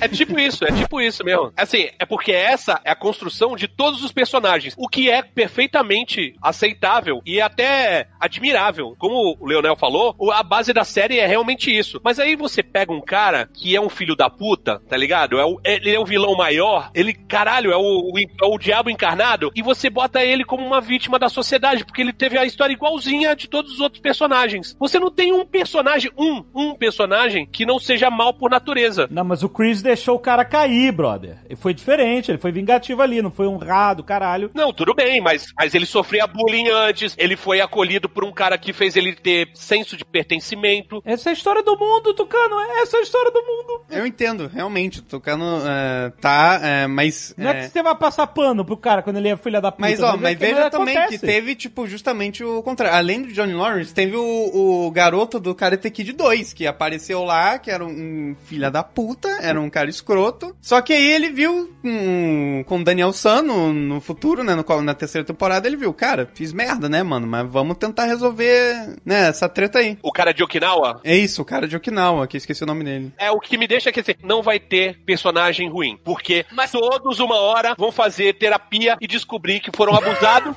e aí tem a redenção dessa pessoa, porque ela fala assim, Mas- gente, eu não podia ter botado 500 crianças pra brigar e, e tirar sangue de, de inimigos, tá ligado? Porque foi isso que eu aprendi no, no, no exército. Então, tipo, não vai ter um vilão, não vai ter, só vai ter, Cara- não vai ter o Palpatine, Então, aí sacou? tá. Mas, Mas, aí mas tá, isso- cara, Não vai ter o Palpatine, só vai ter o Darth Vader. Eu acho que é é um pouco diferente. Eu acho que a questão aí é você ver, todos nós passamos por problemas nas nossas vidas, personagens ou não. Agora, o lance é o seguinte: como é que você encara isso e as escolhas que você faz, né? O Almonda que citou aí justamente o Chosen, né? Que, aliás, fez uma Chosen, fez uma escolha pelo bem, né? Ele resolveu que não ia carregar aquela angústia com ele e tudo mais. Já o Liz, ele fez uma outra angústia que é de Creed. crise, de carregar isso. Então eu- acho que não é exatamente assim que ah, todo mundo tem um passado que justifica. Não, todo mundo sofreu problemas no passado e como é que você encara isso? Quais as escolhas que você faz? Entendeu? Eu acho que é mais por aí. Não tem que ter preocupação assim de que não ficou bem feito. Eu acho que é isso, a maneira como ele encarou, a maneira como ele levou a coisa adiante, né? Então essa é os meus dois centavos sobre isso. Sobre esse cara que faleceu, foi interessante, cara, que ele realmente já tava morrendo o personagem e o ator acabou falecendo também. Eu achei isso muito curioso, né? E outra coisa que eu também acho maneiro da série é a coerência. Então, citando essa parte que eles se encontram e tudo mais, tem um cara que fala pra ele assim: "Cara, sabe de uma coisa? Eu era afim da Ellie, né? Eu vou confessar pra você que eu era afim da Ellie. Ele fala isso. E aí, quando você vai ver o primeiro filme, é esse cara que bota pilha pro Johnny pegar o. dar porrada no Daniel. Porque ele fala, só tem alguém mexendo com a tua mulher lá tal. Porque, na verdade, ele estava com ciúme. Entendeu? Então, cara, olha só que roteiro foda que os caras fizeram. Lembraram de tudo, entendeu? A coerência que já foi colocada no cânone dos filmes. Então, é muito foda isso mesmo. Mas Karate Kid, revendo hoje, eu tive muita impressão, cara, que não é sobre vilões, é sobre rivais. O Sr. Miyagi, no primeiro Karate Kid, o Sr. Miyagi diz pro Daniel San, momento em que tu encarar os caras estão te batendo, não interessa tu ganhar, se tu perder. O importante é tu ter coragem. Tu vai lá, tu encarar ele, tu vai ver que vai ficar de boas. E fica. E por falar nisso, a série tem uma contradição aí.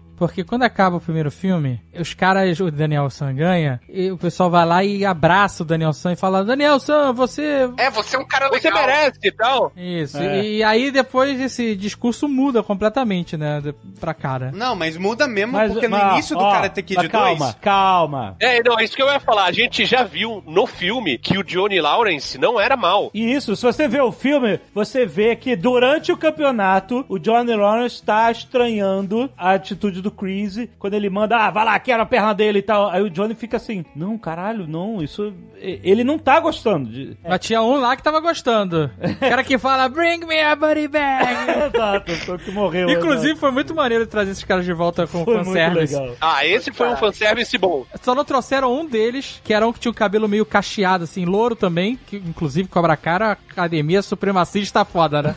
que era todo mundo louro branco, né? Esse cara é filho do Anthony Quinn, por acaso, esse maluco que você tá citando. Caraca. Que tinha o cabelo meio encaracolado. É o Dutch. Então, esse cara não voltou porque ele largou a carreira de ator, foi trabalhar com outra parada. Mas e o cara que morreu na série morreu de verdade? Morreu. Morreu. Logo depois. Caraca. Sinistro, cara. né? O Dutch, que era o mais barra pesada do time, né? Eu achei maneiro porque realmente ele não quis voltar ao ator e a desculpa que eles dão, não é nem desculpa, a razão, né? Porque é tão bem feito. A razão que eles dão pro cara não aparecer é que ele tá preso. Então, quer dizer, perfeito, Isso. perfeito. Porque ele era, ele era um, um bully maior de todos ali, realmente. Se você for ver o primeiro filme e tal. Mas, ó, dependendo da quantidade de temporadas que a Netflix vai ter, vai ter uma temporada que o, o Johnny Lawrence vai visitar ele na prisão. Que vou conseguir trazer esse cara de volta e ele vai explicar que ele era abusado.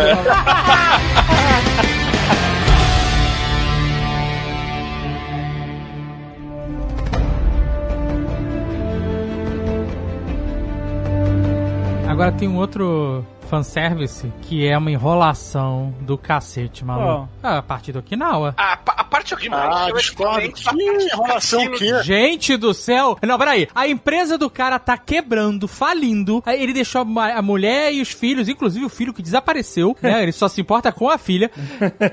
Deixa todo mundo pra trás, vai pro Japão pra resolver o problema. Tem a reunião. Aí a reunião ele, ele não dá em nada. E aí ele fala: hum, Quer saber? É, fudeu mesmo. Eu vou ficar por aqui. Eu vou ficar por aqui. Foda-se minha família, foda-se tudo. Não quero, não quero pensar nesses problemas agora. e aí o cara fica dando rolezinho por Okinawa, indo em ilha de pescador. Aí descobre que tem shopping, começa a tomar sorvete.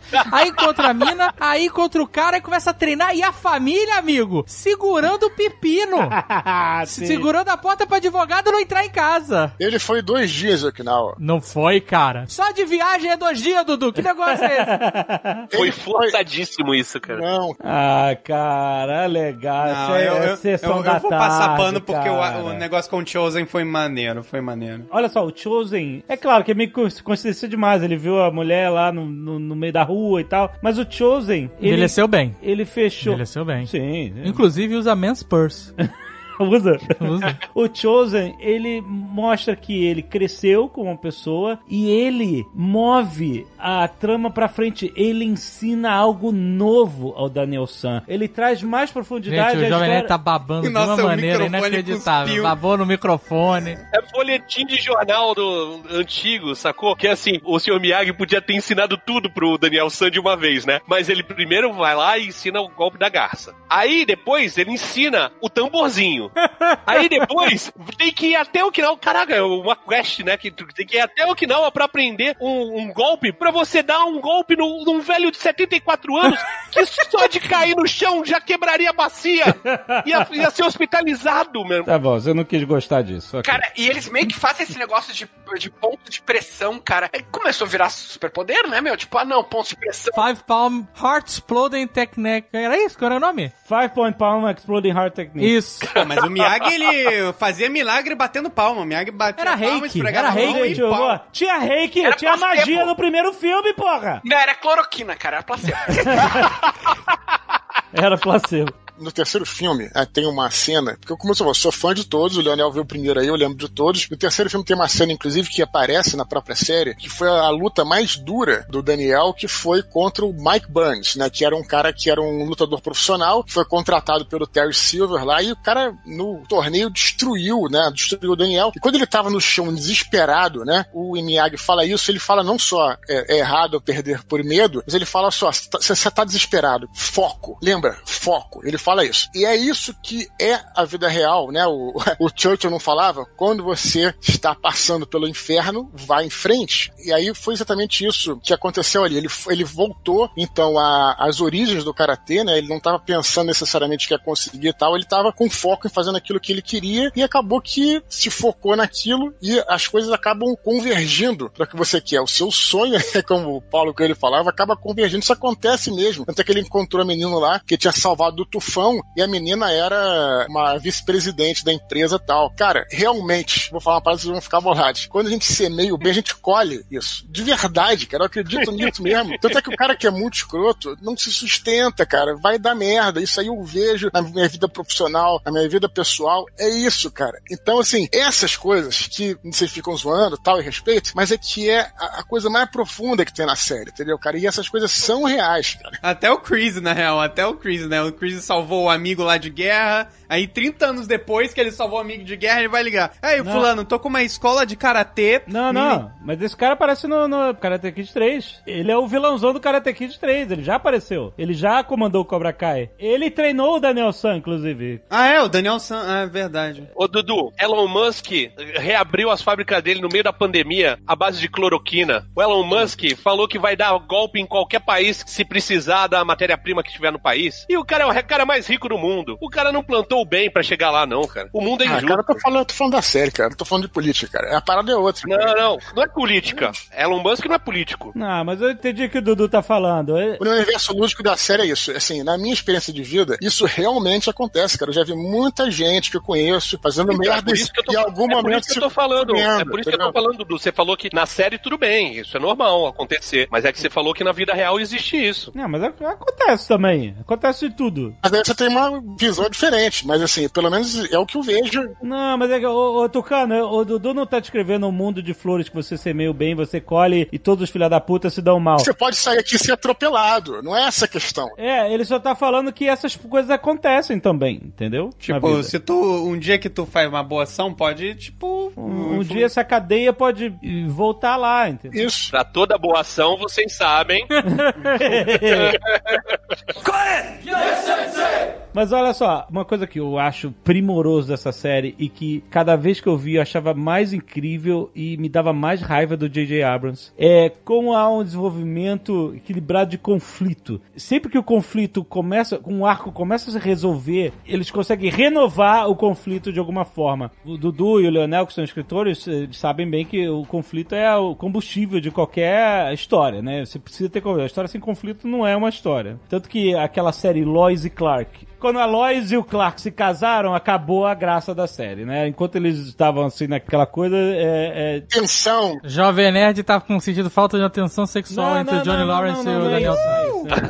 Eu quero dizer o seguinte, tem uma hora muito, assim, muito maneira. Eu achei que a maior parte, a primeira temporada eu achei realmente a melhor, porque ela tem esse ciclo do primeiro filme. Ela faz meio que um espelho com o primeiro filme, que termina até com o campeonato e tal. É bem legal. E eu achei que ela dosou muito bem em até justificar os fanservices. Ela é cheia de fanservice pra tudo lado, né? Aliás, a, a série em, em si é um fanservice, né? O, vamos ver o Daniel San versus Johnny Lawrence, a rivalidade deles 30 anos depois. Eu achei tão bem feito que as situações foram colocadas dele trazer o filho do Johnny Lawrence, que detesta o pai, porque o cara foi ausente e tal, tem a ver com o personagem e tal. Colocar ele sob as graças do Daniel San no início, já criar esse conflito de uma coisa meio Romeu e Julieta, né?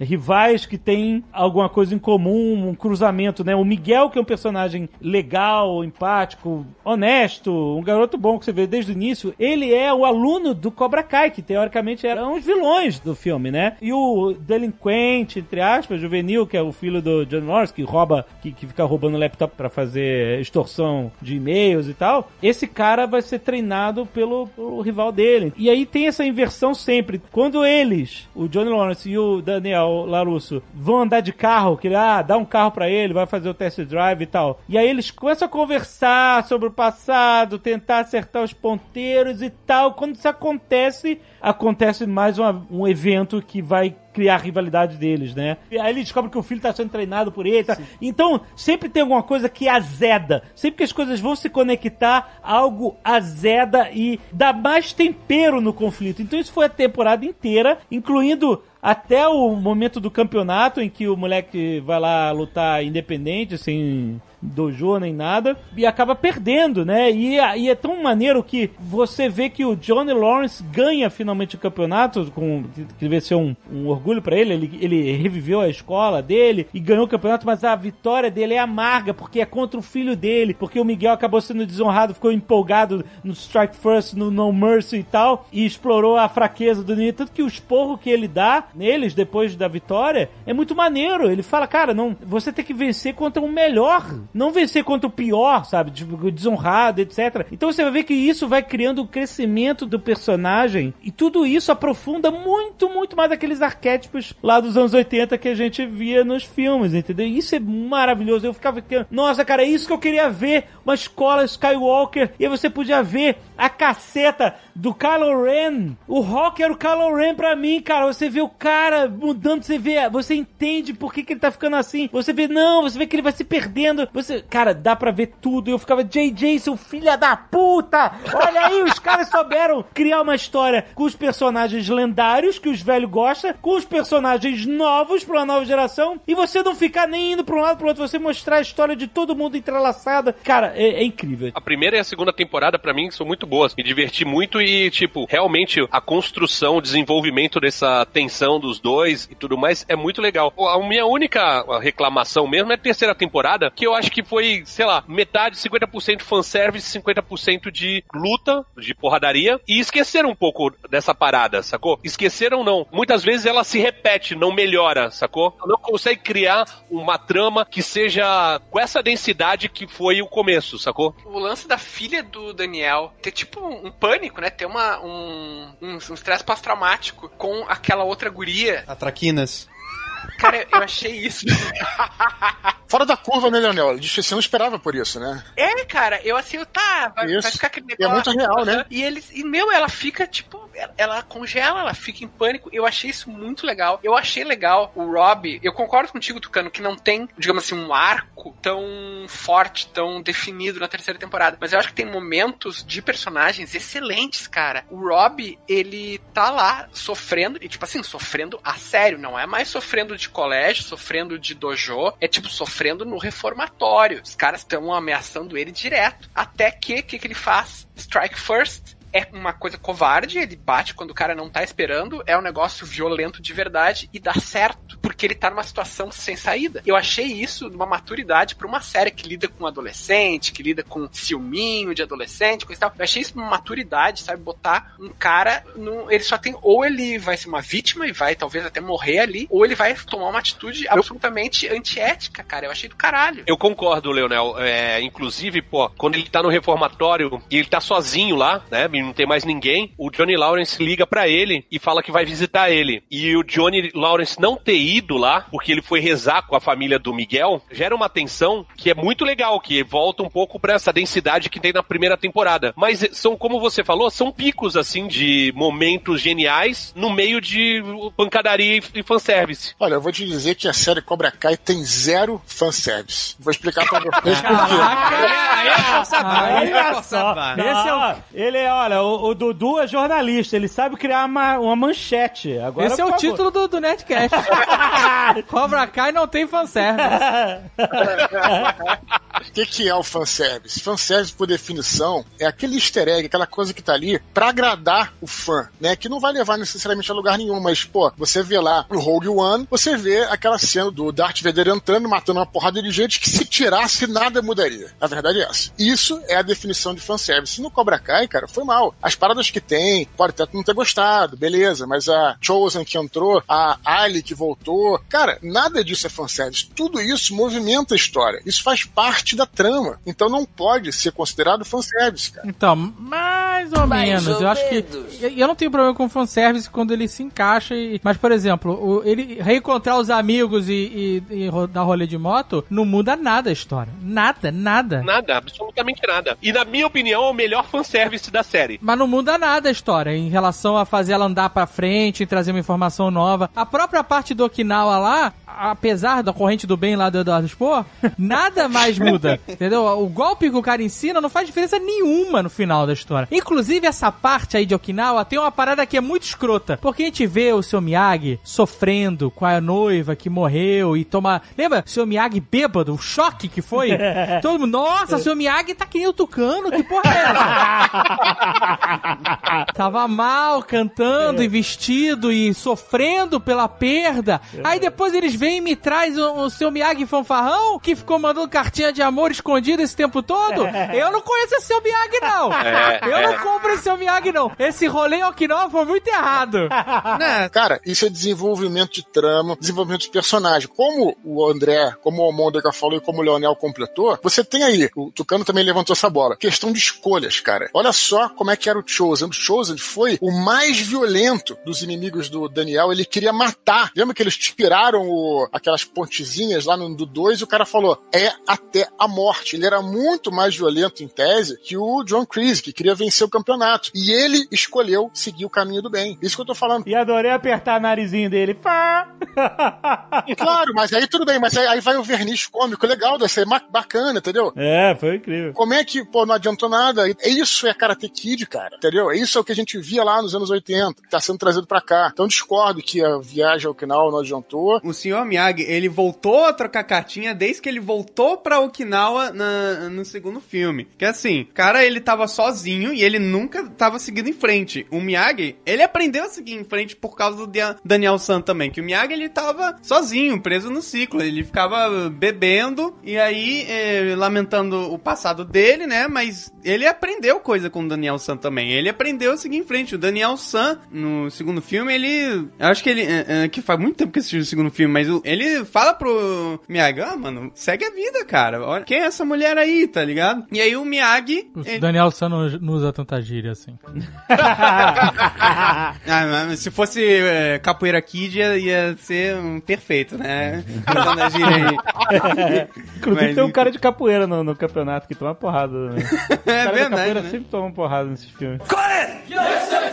Quando a Ellie volta, troca uma ideia e tal, faz ele pensar diferente. Podia ser outra pessoa também. Não, Ah, ele foi a o Ellie ponto-chave, na a real. Ellie moveu, cara. eu A gostei Ellie- da participação da, Moveu, é, da porque- Ellie. Eu adorei a Ellie, cara. Eu tava esperando muito mais. A Ellie conseguiu fazer os caras sentarem finalmente sem azedar. Porque eles sempre que sentavam juntos, a parada azedava. Calma, calma, calma, calma. A mãe do Miguel já tinha feito isso. Os dois casais sentaram, elas foram no banheiro e eles ficaram conversando. Não azedou aquela noite. Então, mas azedou depois, dona. Ele já tinha, já tinha rolado. Pra mim, a parte da Ellie, ela, ela foi bem legal, mas ela basta só pelo Johnny Lawrence chegar no clube todo de branco, o cara vir com um prato de macarrão, e ele falou, ô, cuidado aí, caralho, eu tô todo de branco aqui. Muito legal.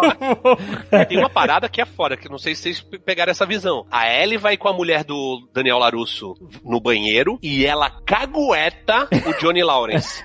Ela fala que saiu de casalzinho, que ele tava pegando uma mina, que era gata, que era a mãe do Miguel. Acho- Por que, que ela foi falar isso? Cara, o cara tá achei- saindo com outra. Eu achei esse ciclo da Elizabeth Shue, ela só podia participar de poucos episódios, né? E achei, cara, como é que, de novo, esses escritores são fodas, como é que eles conseguiram abrir um ciclo e fechar ali em poucos e fazer a trama caminhar, né? A Elizabeth Shue participou, achei, cara, a participação dela espetacular. A gente fala de conflito, né? Mas não é só conflito de você entrar em conflito com alguém, mas representar ideias opostas. E aquela cena que ela tá jantando, almoçando lá com o Johnny, cara, olha só, ela traz uma energia positiva, né? E o Johnny Lawrence tá pra baixo, tá sempre melancólico, angustiado. Ela traz uma energia forte. Eu achei aquilo muito maneiro. E uma coisa que eu achei mais foda, que não sei se vocês viram, tem uma entrevista do Ralph Macchio, eu acho que é com o Jimmy Fallon, que ele pergunta: você tem contato, tinha contato com a Elizabeth Shue? E o Ralph Macchio fala: só, só encontrei com ela uns 10 anos depois, por acaso, acho que foi até num jogo de futebol lá. E ela ficou chateada, porque pela maneira como ela foi tirada, o personagem dela foi tirada no segundo filme, sequer citaram, citaram ela, mas simplesmente apagaram a personagem dela. E a Elizabeth na época, ficou muito chateada com isso. Depois ela continuou a carreira dela de atriz, fez filmes antológicos, como é o caso de Despedido em Las Vegas, foi a, acho que a atriz ali, sem dúvida, que mais cresceu, virou uma estrela. E quando ela vai se despedir do Daniel, tem uma metalinguagem ali que ele fala, né? Puta, desculpa, foi uma merda como terminou. E ela olha pra ele sorrindo, emocionado e fala: se preocupa com isso não, a gente era jovem e os momentos felizes superaram os momentos tristes. Então, é tão bem feito o negócio que é, tanto é dentro da série, né, dentro da mitologia da série, como é também uma metalinguagem para essa coisa que a Elizabeth Shue tinha com a franquia Karate Kid, né? Ela voltou, mas ela voltou por cima. Muito maneira a maneira, a forma como eles escreveram isso. E para quem entende um pouco também do background, dos bastidores, é, é bem emocionante também. Mas você sabe que isso reflete a vida da gente, né? Normalmente a gente, o que fica mesmo na memória da, de- da gente, relacionamentos e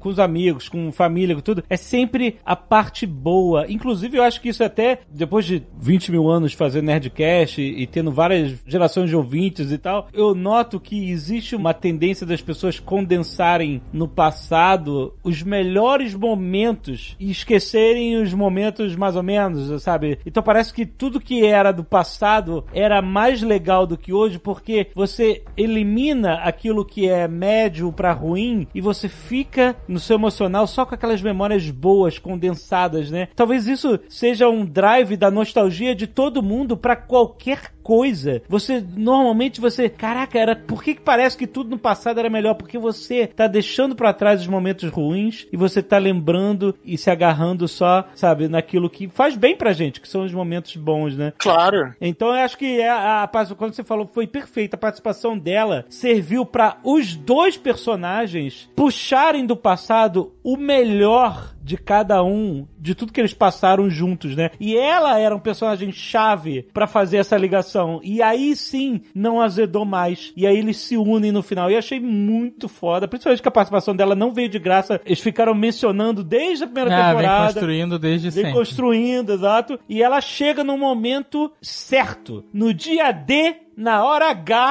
eu os funcionários.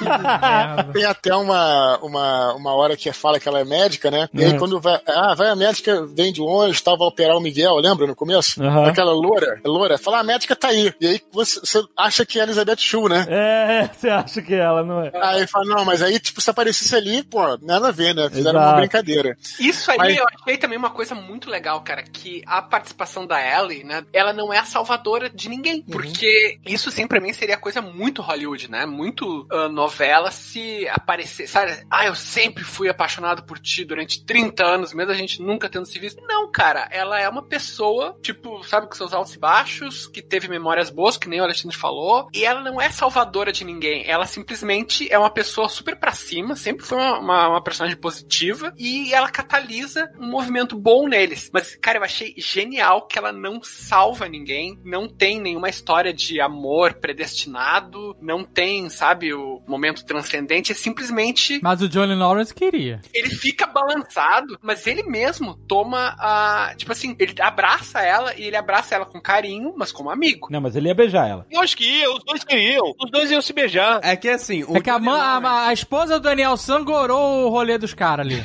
Não, não, na real é que o, o Johnny Lawrence, ele ficou muito pra baixo todos esses anos depois do Karate Kid. E os últimos momentos, né, que ele foi momentos alegres, foi com a Ellie. Foi a última vez que ele teve um- momentos positivos antes, né, dessa merda toda que aconteceu durante o período da vida dele depois da escola, do ensino médio. É por isso que ele era bastante apegado a Ellie. Ele assimilou que a felicidade dele tava com a Ellie, só que ele viu depois que ele foi feliz com o Miguel, com a mãe do Miguel também, e a Ellie falou, mano, tem outra pessoa aí que tá te fazendo sorrir, corre atrás dela. O personagem que, pra minha surpresa, eu achei mais emocionalmente maduro olhando essas três temporadas é o Johnny Lawrence, cara. Porque o Daniel, ele perdeu o pai muito cedo, mas ele teve depois uma figura paterna extremamente positiva, extremamente forte, que é o, o Sr. Miyagi. O Chris, não se fala, é um puta psicopata que teve um psicopata como figura paterna. E o Johnny Lawrence, ele teve uma figura paterna horrível, que era o Chris. Ele teve outra horrível, que é o padrasto dele, aquele que Padrasto, né? é, inclusive no- nos primeiros episódios do Cobra Kai, o pra- dele fala assim: eu te vou te dar um dinheiro pra tu sumir da minha vida. Ele fala assim: I'm gonna buy you out, né? Tipo, eu vou comprar a tua saída. E mesmo assim, o Johnny Lawrence, ele é uma, uma figura positiva pro Miguel. Ele pode falar daquele jeito, ah, sabe, chamar de apelido, pode dizer, ah, vocês são uns bostinhas, mas ele não abusa Ele só é tough love, assim, cara. E se tu parar pra pensar, ele foi o único que quebrou o ciclo. Todos os outros continuaram. Mas lembre-se que ele ainda tem o problema do filho dele, que ele deixou, né, pra trás e, e não foi amoroso com o filho e tal. E ele. E isso é uma coisa que eles ainda vão trabalhar pro próxima temporada. Mas ele, ele tenta, ele realmente tenta correr atrás da, da cagada que ele fez, só que, né, é azar, ele não consegue, é sempre, porra, É, porque a cagada é, enfim. que o roteiro decidiu que ele Não, vai não cagar até a decidiu. quarta Não, não, não, mas, não, mas é, é porque, cara, não tem como falar assim, ah, foi mal aí. Então, tá- eu acho Oi que sumido, roteiro, kkk. assim, se ele for um pai ausente, ele não vai ter simpatia do filho só por dizer desculpe qualquer coisa. Não vai ser fácil assim, entendeu? Então, é, eu acho Ele que... vai ter que matar o Creed. Ó, eu vou te falar uma parada. Eu desafio o Tucano aí a descobrir qual é o passado aí que. Caraca, eu achei por um segundo que o Dudu ia chamar o Tucano pra porrada. no, no, no campeonato. E aí ele falando ação de bem, né? Vem pra porrada, ação de bem. Isso vai, vai no futuro. Não, olha só, tá aí o personagem vilão que o Tucano tanto queria, que é o padrasto de Johnny Lawrence, não tem o passado. Ainda! Ainda! Depende do número de, de temporadas. Que a Netflix não vai largar esse osso tão cedo. Ela vai fazer temporada pra sempre dessa porra. Vai ter uma DR dos dois. Ele fala, você acha que você teve uma infância ruim? Eu fui espancado pelo meu pai. Vamos apostar aqui, vamos fazer uma aposta. Sério, uma aposta, vamos fazer um bolão aqui pra ver se vai acontecer isso. Eu acho que a Netflix vai pegar o padrasto do Johnny Lawrence e, e criticar a sociedade capitalista. Falando que o dinheiro corrompeu o, o padrasto do Johnny Lawrence. Ele era bom, mas aí ficou rico e virou um, um escroto. Aliás, isso é uma coisa que eles inventaram nessa série, né? Porque no primeiro filme, o Johnny Lawrence era riquinho e acabou. Era isso, né? É, não tinha é essa... isso. Era pra explicar por que, que ele tá na merda, né? Porque se a família dele fosse rica mesmo, o pai e a mãe, talvez não fosse tão verossímil ele tá na merda morando num, num apartamento pequenininho e tal. Mas na verdade, você tem que analisar um pouco mais profundo. Eles não escreveriam, você não teria a simpatia que você tem pelo Johnny Lawrence se ele não estivesse na merda. Então eles tiveram que inventar, ó, esse cara tem que estar na merda, mas como? Se ele era um riquinho. Ninguém vai achar ah, pobre riquinho, né? Na verdade, pra ele se tornar um personagem likable, um personagem que você ia simpatizar mais com ele, ele não podia estar numa posição de privilégio. Ele tinha que ser o underdog, ele tinha que ser que vir de baixo de novo, entendeu? Então, aliás, eu achei uma, uma um bom argumento pra você reconstruir o personagem assim. Achei legal. É porque se ele fosse rico, ele não ia fazer academia, não ia fazer nada, não ia ter série. Só. Exato, né? É, a série ia ter outro nome. Foi ótimo, perfeito. Aí, podiam fazer um universo paralelo em que ele era rico e tava muito bem, né? E aí pode fazer um spin-off aí. Tanto que o Larusso, que era o, o cara que veio de baixo no, no primeiro filme, etc., agora tá numa posição de privilégio, de rico e tal, e ele não é adorável que nem o Johnny Lawrence, né? Ninguém, ninguém acha, ele- acha ele irritante, etc., principalmente no início. As pessoas não gostam de gente certinha. Tem que ter uma pitada de, de contravenção. Tem que ter rebeldia.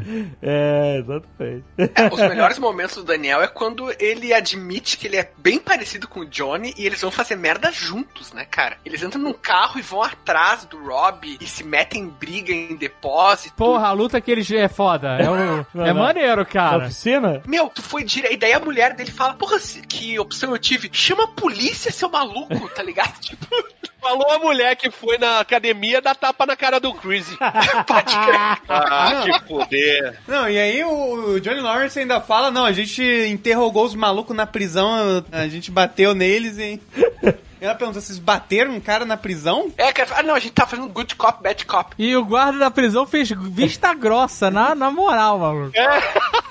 Essa atriz faz a, a, a esposa dele é excelente, É, muito cara. boa. Ela, ela segura muito bem o papel, porque uma, uma personagem que deveria estar totalmente em segundo plano, porque o foco é neles, né? Ela segura muito bem a presença Ela é dela. a né? Skyler do Cobra Kai, ela é Calma, humana. calma, calma.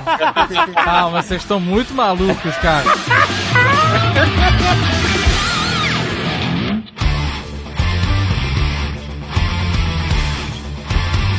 Na primeira temporada ainda, que o Johnny Lawrence quer reabrir o dojo, né? Quer reabrir o Cobra Kai. E Aham. tem um cara que apoia ele só pelo nome Badass. Né? Ele fala, porra, esse é o Badass name de Dojo, Cobra Kai. É, no próprio is a badass name. O que vocês acharam da revelação do buraco das cobras? E aí Olha, ele veio Cobra Eu Kai. achei, achei aquele brega bem coisa de anos 80, sabe? Aquele Bre... Então, mas é, o Cobra Kai vem de uma experiência dessa. É Rambo, né, cara? Como era Rambo mesmo, tipo, os caras realmente estavam num campo de prisioneiros Vietnã, que eram os forçados a lutar, então bah, vamos até o fim. Os caras fizeram Mortal Kombat. É isso, Aham. cara.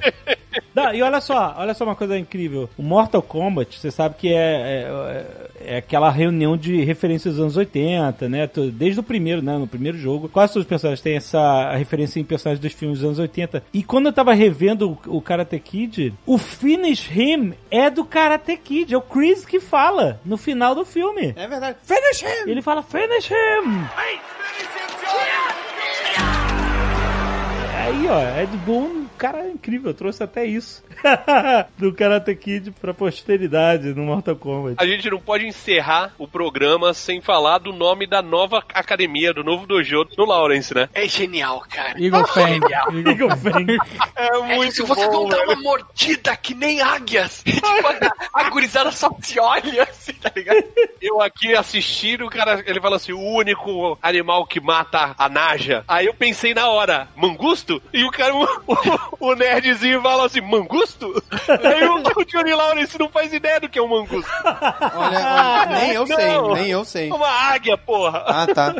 Uma águia com presas. A cara do Dimitri, assim. Eu não sei quem fala assim, é, weird choice of the name. Muito bom, muito bom. Mas agora a gente tem uma nova academia que eu acho que deveria chamar Cobra Bonsai. Ah, um bonsai não com a cobra enroscada. Nossa, olha aí que bonito. Olha união. não teve nome, né? Eles não, eles não falaram. Não, não tem. Eles tinham que tomar Cobra Kai do Chris, cara, no final dessa temporada, e o Daniel San tinha que se curvar e admitir que Cobra Kai é o melhor karatê e que ele só ganhou por sorte, cara. Porque era caretice. o Sr. Miyagi é caretice. Que absurdo! É verdade, é verdade. É, assim, ó, ó, meu, ó, cara, e, e fica aqui, ó, se eu tenho uma coisa que eu tirei do Karate Kid é, é, tu tem que treinar com sparring, não adianta esse papo de wax on, wax off, não dá certo, velho, é sparring. Então, isso é uma parada que me surpreendeu, na verdade, porque o Daniel San vira dono de loja de carro, vendedor de carro no final das contas, né? Ele ele faz uma rede de loja. A loja, carro de luxo. Mas Tem mais? não deixa de ser vendedor de carro, de luxo, mas é vendedor de carro. Ah, Sim. Por influência do seu Miyagi, né? sim. Porque ele ganhou um carro. Não, mas o seu Miyagi tinha essa parada Tinha um de monte carro, de carro. Mas então, por influência do seu Miyagi, ele tinha que ter um- uma empresa de construção. de crer, cara. É E não o, o carro foi a É, última parada. pedreiros iam lutar karatê, tá ligado? É, devia ser bonsai retrofit. Não, olha, olha que fanservice bem feito com o Miguel quando começa a limpar lá o dojo, bem no início, né? Ele começa a limpar o vidro, né? O John Lawrence tá no escritório, ele começa a limpar o vidro fazendo um movimento circular e tem alguma forma que você gostaria que eu limpasse? Ele, não, whatever, faz faz- don't give a shit. Ah, sabe, era um give a shit. Não, é maneiro, isso é maneiro Foi mesmo. muito, isso é um fanservice bem feito. Eu, eu acho que o. o, o- E aí o Daniel Sam vai dar aula pro Dimitri, o Dimitri é todo errado, não consegue. é muito bom, cara. Porque parece que o método dele é infalível, né? Exato, exatamente. O, o que se o Miyagi ensinou pro, pro filé de borboleta, que era o Daniel San, ele vai conseguir ensinar. E aí vem o Dimitri, que é o Daniel San 2.0, e nada Até funciona. quando o Daniel Sama che- eh, chega, abriu, né, o Miyagi-Do, ele eh, eh, chega os adolescentes, ah, você tá ensinando karatê? Tô ensinando karatê sim. Pega uma pá aí, pega um pincel e vamos trabalhar aí nessa cerca. É, os moleques saem fora, rapaz. Os cara tá, sabia que esse negócio de anúncio de karatê de graça era essa merda aqui. Uma enganação, é muito bom, cara. Essas quebras realmente são, foram muito bem feitas. Eu acho que a melhor coisa da série pra mim é, é isso, cara. É muito engraçado. Não, não, a melhor coisa é o Johnny Lawrence usando as redes sociais. Não, não tem como. Nossa, ele escreveu um texto gigantesco em caixa alta, foi maravilhoso. Não, e quando ele escreve um texto foda pra Ellie, cara, maravilhoso, É. contando a vida e o que, que ele vai, que- né? E aí ele apaga e manda só um sorriso. É. Não, não, ele manda, né? Deu certo, deu certo. hein? Deu, certo, hein? E, ele que deu ataque de like nas fotos dela? É, isso é muito bom. Se você, você- ah, não, você só vai ser creep se você tiver dado like em todas as fotos dela. Porra, bom, mas eu gostei bom. da foto, Mas a é pra foto isso que serve o tava botão. Pior, pior que faz sentido pra quem não entende realmente, né? Pô, quais as regras dessa parada, né? É, isso foi muito bem feito, muito legal. Teve uma personagem que foi.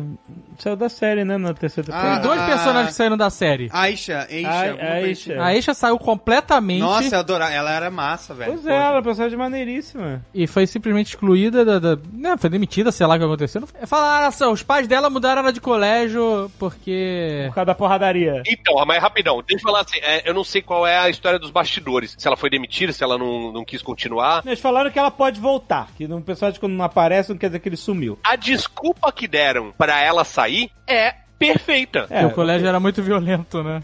Um colégio que tem porradaria generalizada e a pessoa quebra a coluna, É. tá ligado? É, é. Eu, porra, eu vou pegar meu filho, se eu tenho condições, eu vou pegar meu filho e vou, vou mudar de cidade, cara. Essa cidade é maluca. Alguns pais sensatos, né, existiam. O que Então, mas tá teve- acontecendo nessa porra? Pais zelosos, pelo menos, pelo menos um- uma família decente nessa cidade, cara.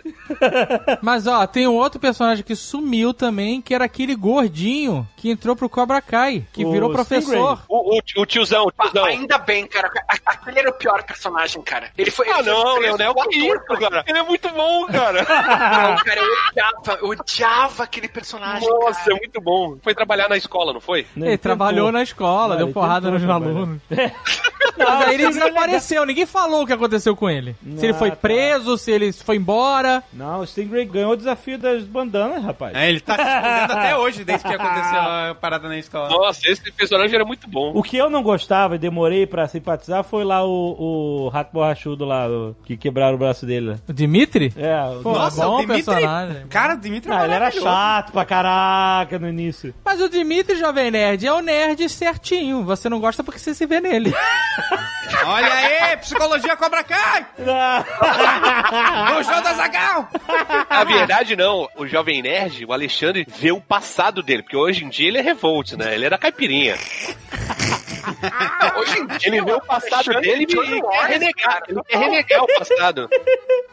E outro que ainda tá na série, mas que ficou completamente de lado, foi o filho do Daniel San. E, e né, o filho do casal Totalmente, do, totalmente. do, do casal da Russo. O garoto era mó alívio cômico na primeira temporada, e nessa ele apareceu uma vez, fez uma piadinha ali e, vuf, desapareceu. E eu não sei se Concordo. mudou o ator ou se o ator emagreceu drasticamente. É, emagreceu. Ele emagreceu mesmo. Ele emagreceu pra drasticamente. caramba. É tipo o filho do Tony Soprano. da- Daqui a pouco ele aparece. Ele começou a jogar LOL, gente. Mas aonde esse moleque Ah, pronto. tava quando invadiram a casa dele, maluco? Tava no LOL, lá no porão. Tá no LOLzinho.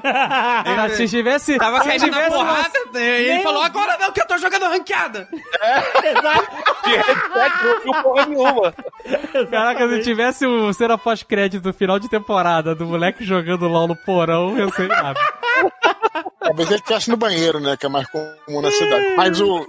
o- Não, Dudu, essa é outra geração. é, Dudu. Não, A geração atual ninguém fica no banheiro, é só LOL. Cara, outro aspecto da série que eu achei maneiro, não sei se vocês tiveram a oportunidade de assistir alguns trechos dublados. Cara, a dublagem dessa série tá irada, fenomenal. Eles trouxeram alguns dubladores antigos. Eu até olhei assim e falei, caraca, tipo assim, parece que eu tô vendo o filme do Karate Kid, né? O antigo, da dublagem antiga. Mas parabéns aí pros dubladores, só queria deixar o registro aqui. Os caras fizeram um trabalho excelente na série aí da, do Cobra Kai na Netflix, cara. Muito bom. Acho que o Niso Neto tá dublando, né? Muito bom, cara. A dublagem ficou muito legal. O que vocês acharam do final da temporada da união das duas academias? Eu acho que foi uma evolução, sabe, pra não ficar repetindo Eu só achei que a tema. música encaixou A perfeitamente. música é foda, e quando entra o Johnny Lawrence, cara. Can feel it foda, é foda. in the É, foi bom, foi bom, foi bom. Ele entra com aquela bandaninha. What? É muito, foi. Foi Foi maneiro e. Eu nem sei se ele fala quiet, mas na minha cabeça ele fala. Eu vou te falar o que eu achei do final. Eu só diria o seguinte: eu, eu tô gostando de tudo, né? Diferente do Tucano que não curtiu a terceira temporada, eu gostei bastante. Eu só temo por uma coisa. Eu acho que esse universo que tá se criando ali no All Valley, eu acho que ele tem um fim. Eu acho que se você ficar explorando aquelas histórias infinitamente, a não ser que os caras, sei lá, inventem uma história, sejam muito geniais, eu acho que segura ali talvez mais duas temporadas. Eu temo que queiram estender muito isso e aí começa a perder toda a coerência, tudo que, né, todas as tramas que eles estão fechando ali, trazendo de volta, trazendo personagem e tal. Então eu gostei, mas temo que é, a Netflix alongue muito, né? Tem coisas que são feitas pra terminar, né, cara? Assim, Não, é, tá- o Crazy, né, ele, de acordo com a história do Cobra Kai do Karate Kid, já fingiu a morte dele duas vezes, né? Então.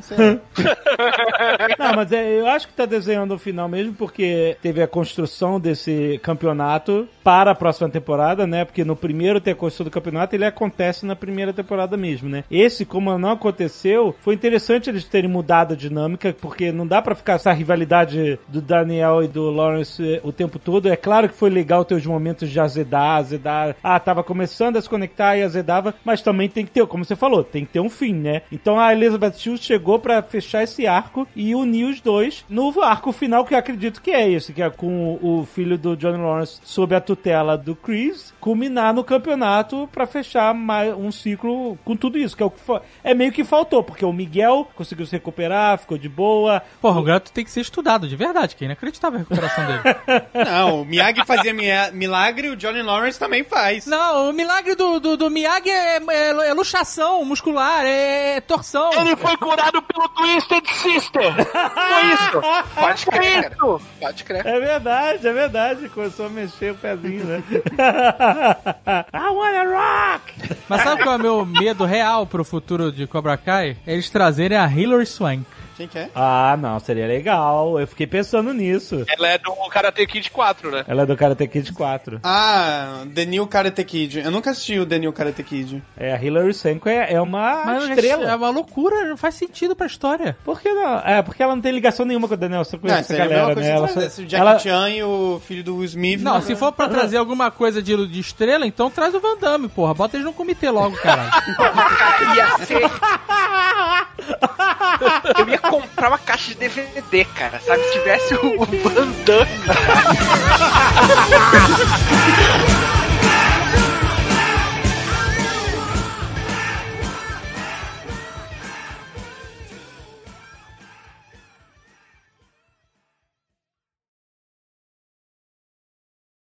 Então acho que isso é uma coisa excelente da série aí que foi colocada. A minha mensagem final é que quando você quer fazer uma parada bem feita, você consegue fazer, né, cara? Você consegue pegar filmes que estão lá no cânone e conseguir construir uma história sem se contradizer. Basta você ter um carinho pela história, basta você assistir os filmes e ler os roteiros, entendeu, cara? Então você vê que esses caras, eles não são a maior empresa de entretenimento do mundo, né, quando começou os roteiristas, os produtores da série. E eles simplesmente tinham amor pelo que eles faziam, eram bons, a série, inclusive, é uma série de baixo orçamento, se for comparar com outras, inclusive naquele momento em que teve aquele flashback no Vietnã, eu fiquei pensando, pô, se fosse um, um filme da Marvel, né, eles iam colocar o John Cleese ali e fazer um rejuvenescimento e tal, e não tinham dinheiro pra isso. Colocaram um ator, ficou bacana. Ô, ô tal. Dudu, só um parênteses, cara. Cara, John Cleese do Monty Python, velho. É, pois é. Silly Walk! Este Nerdcast foi editado por Radiofobia, podcast e multimídia.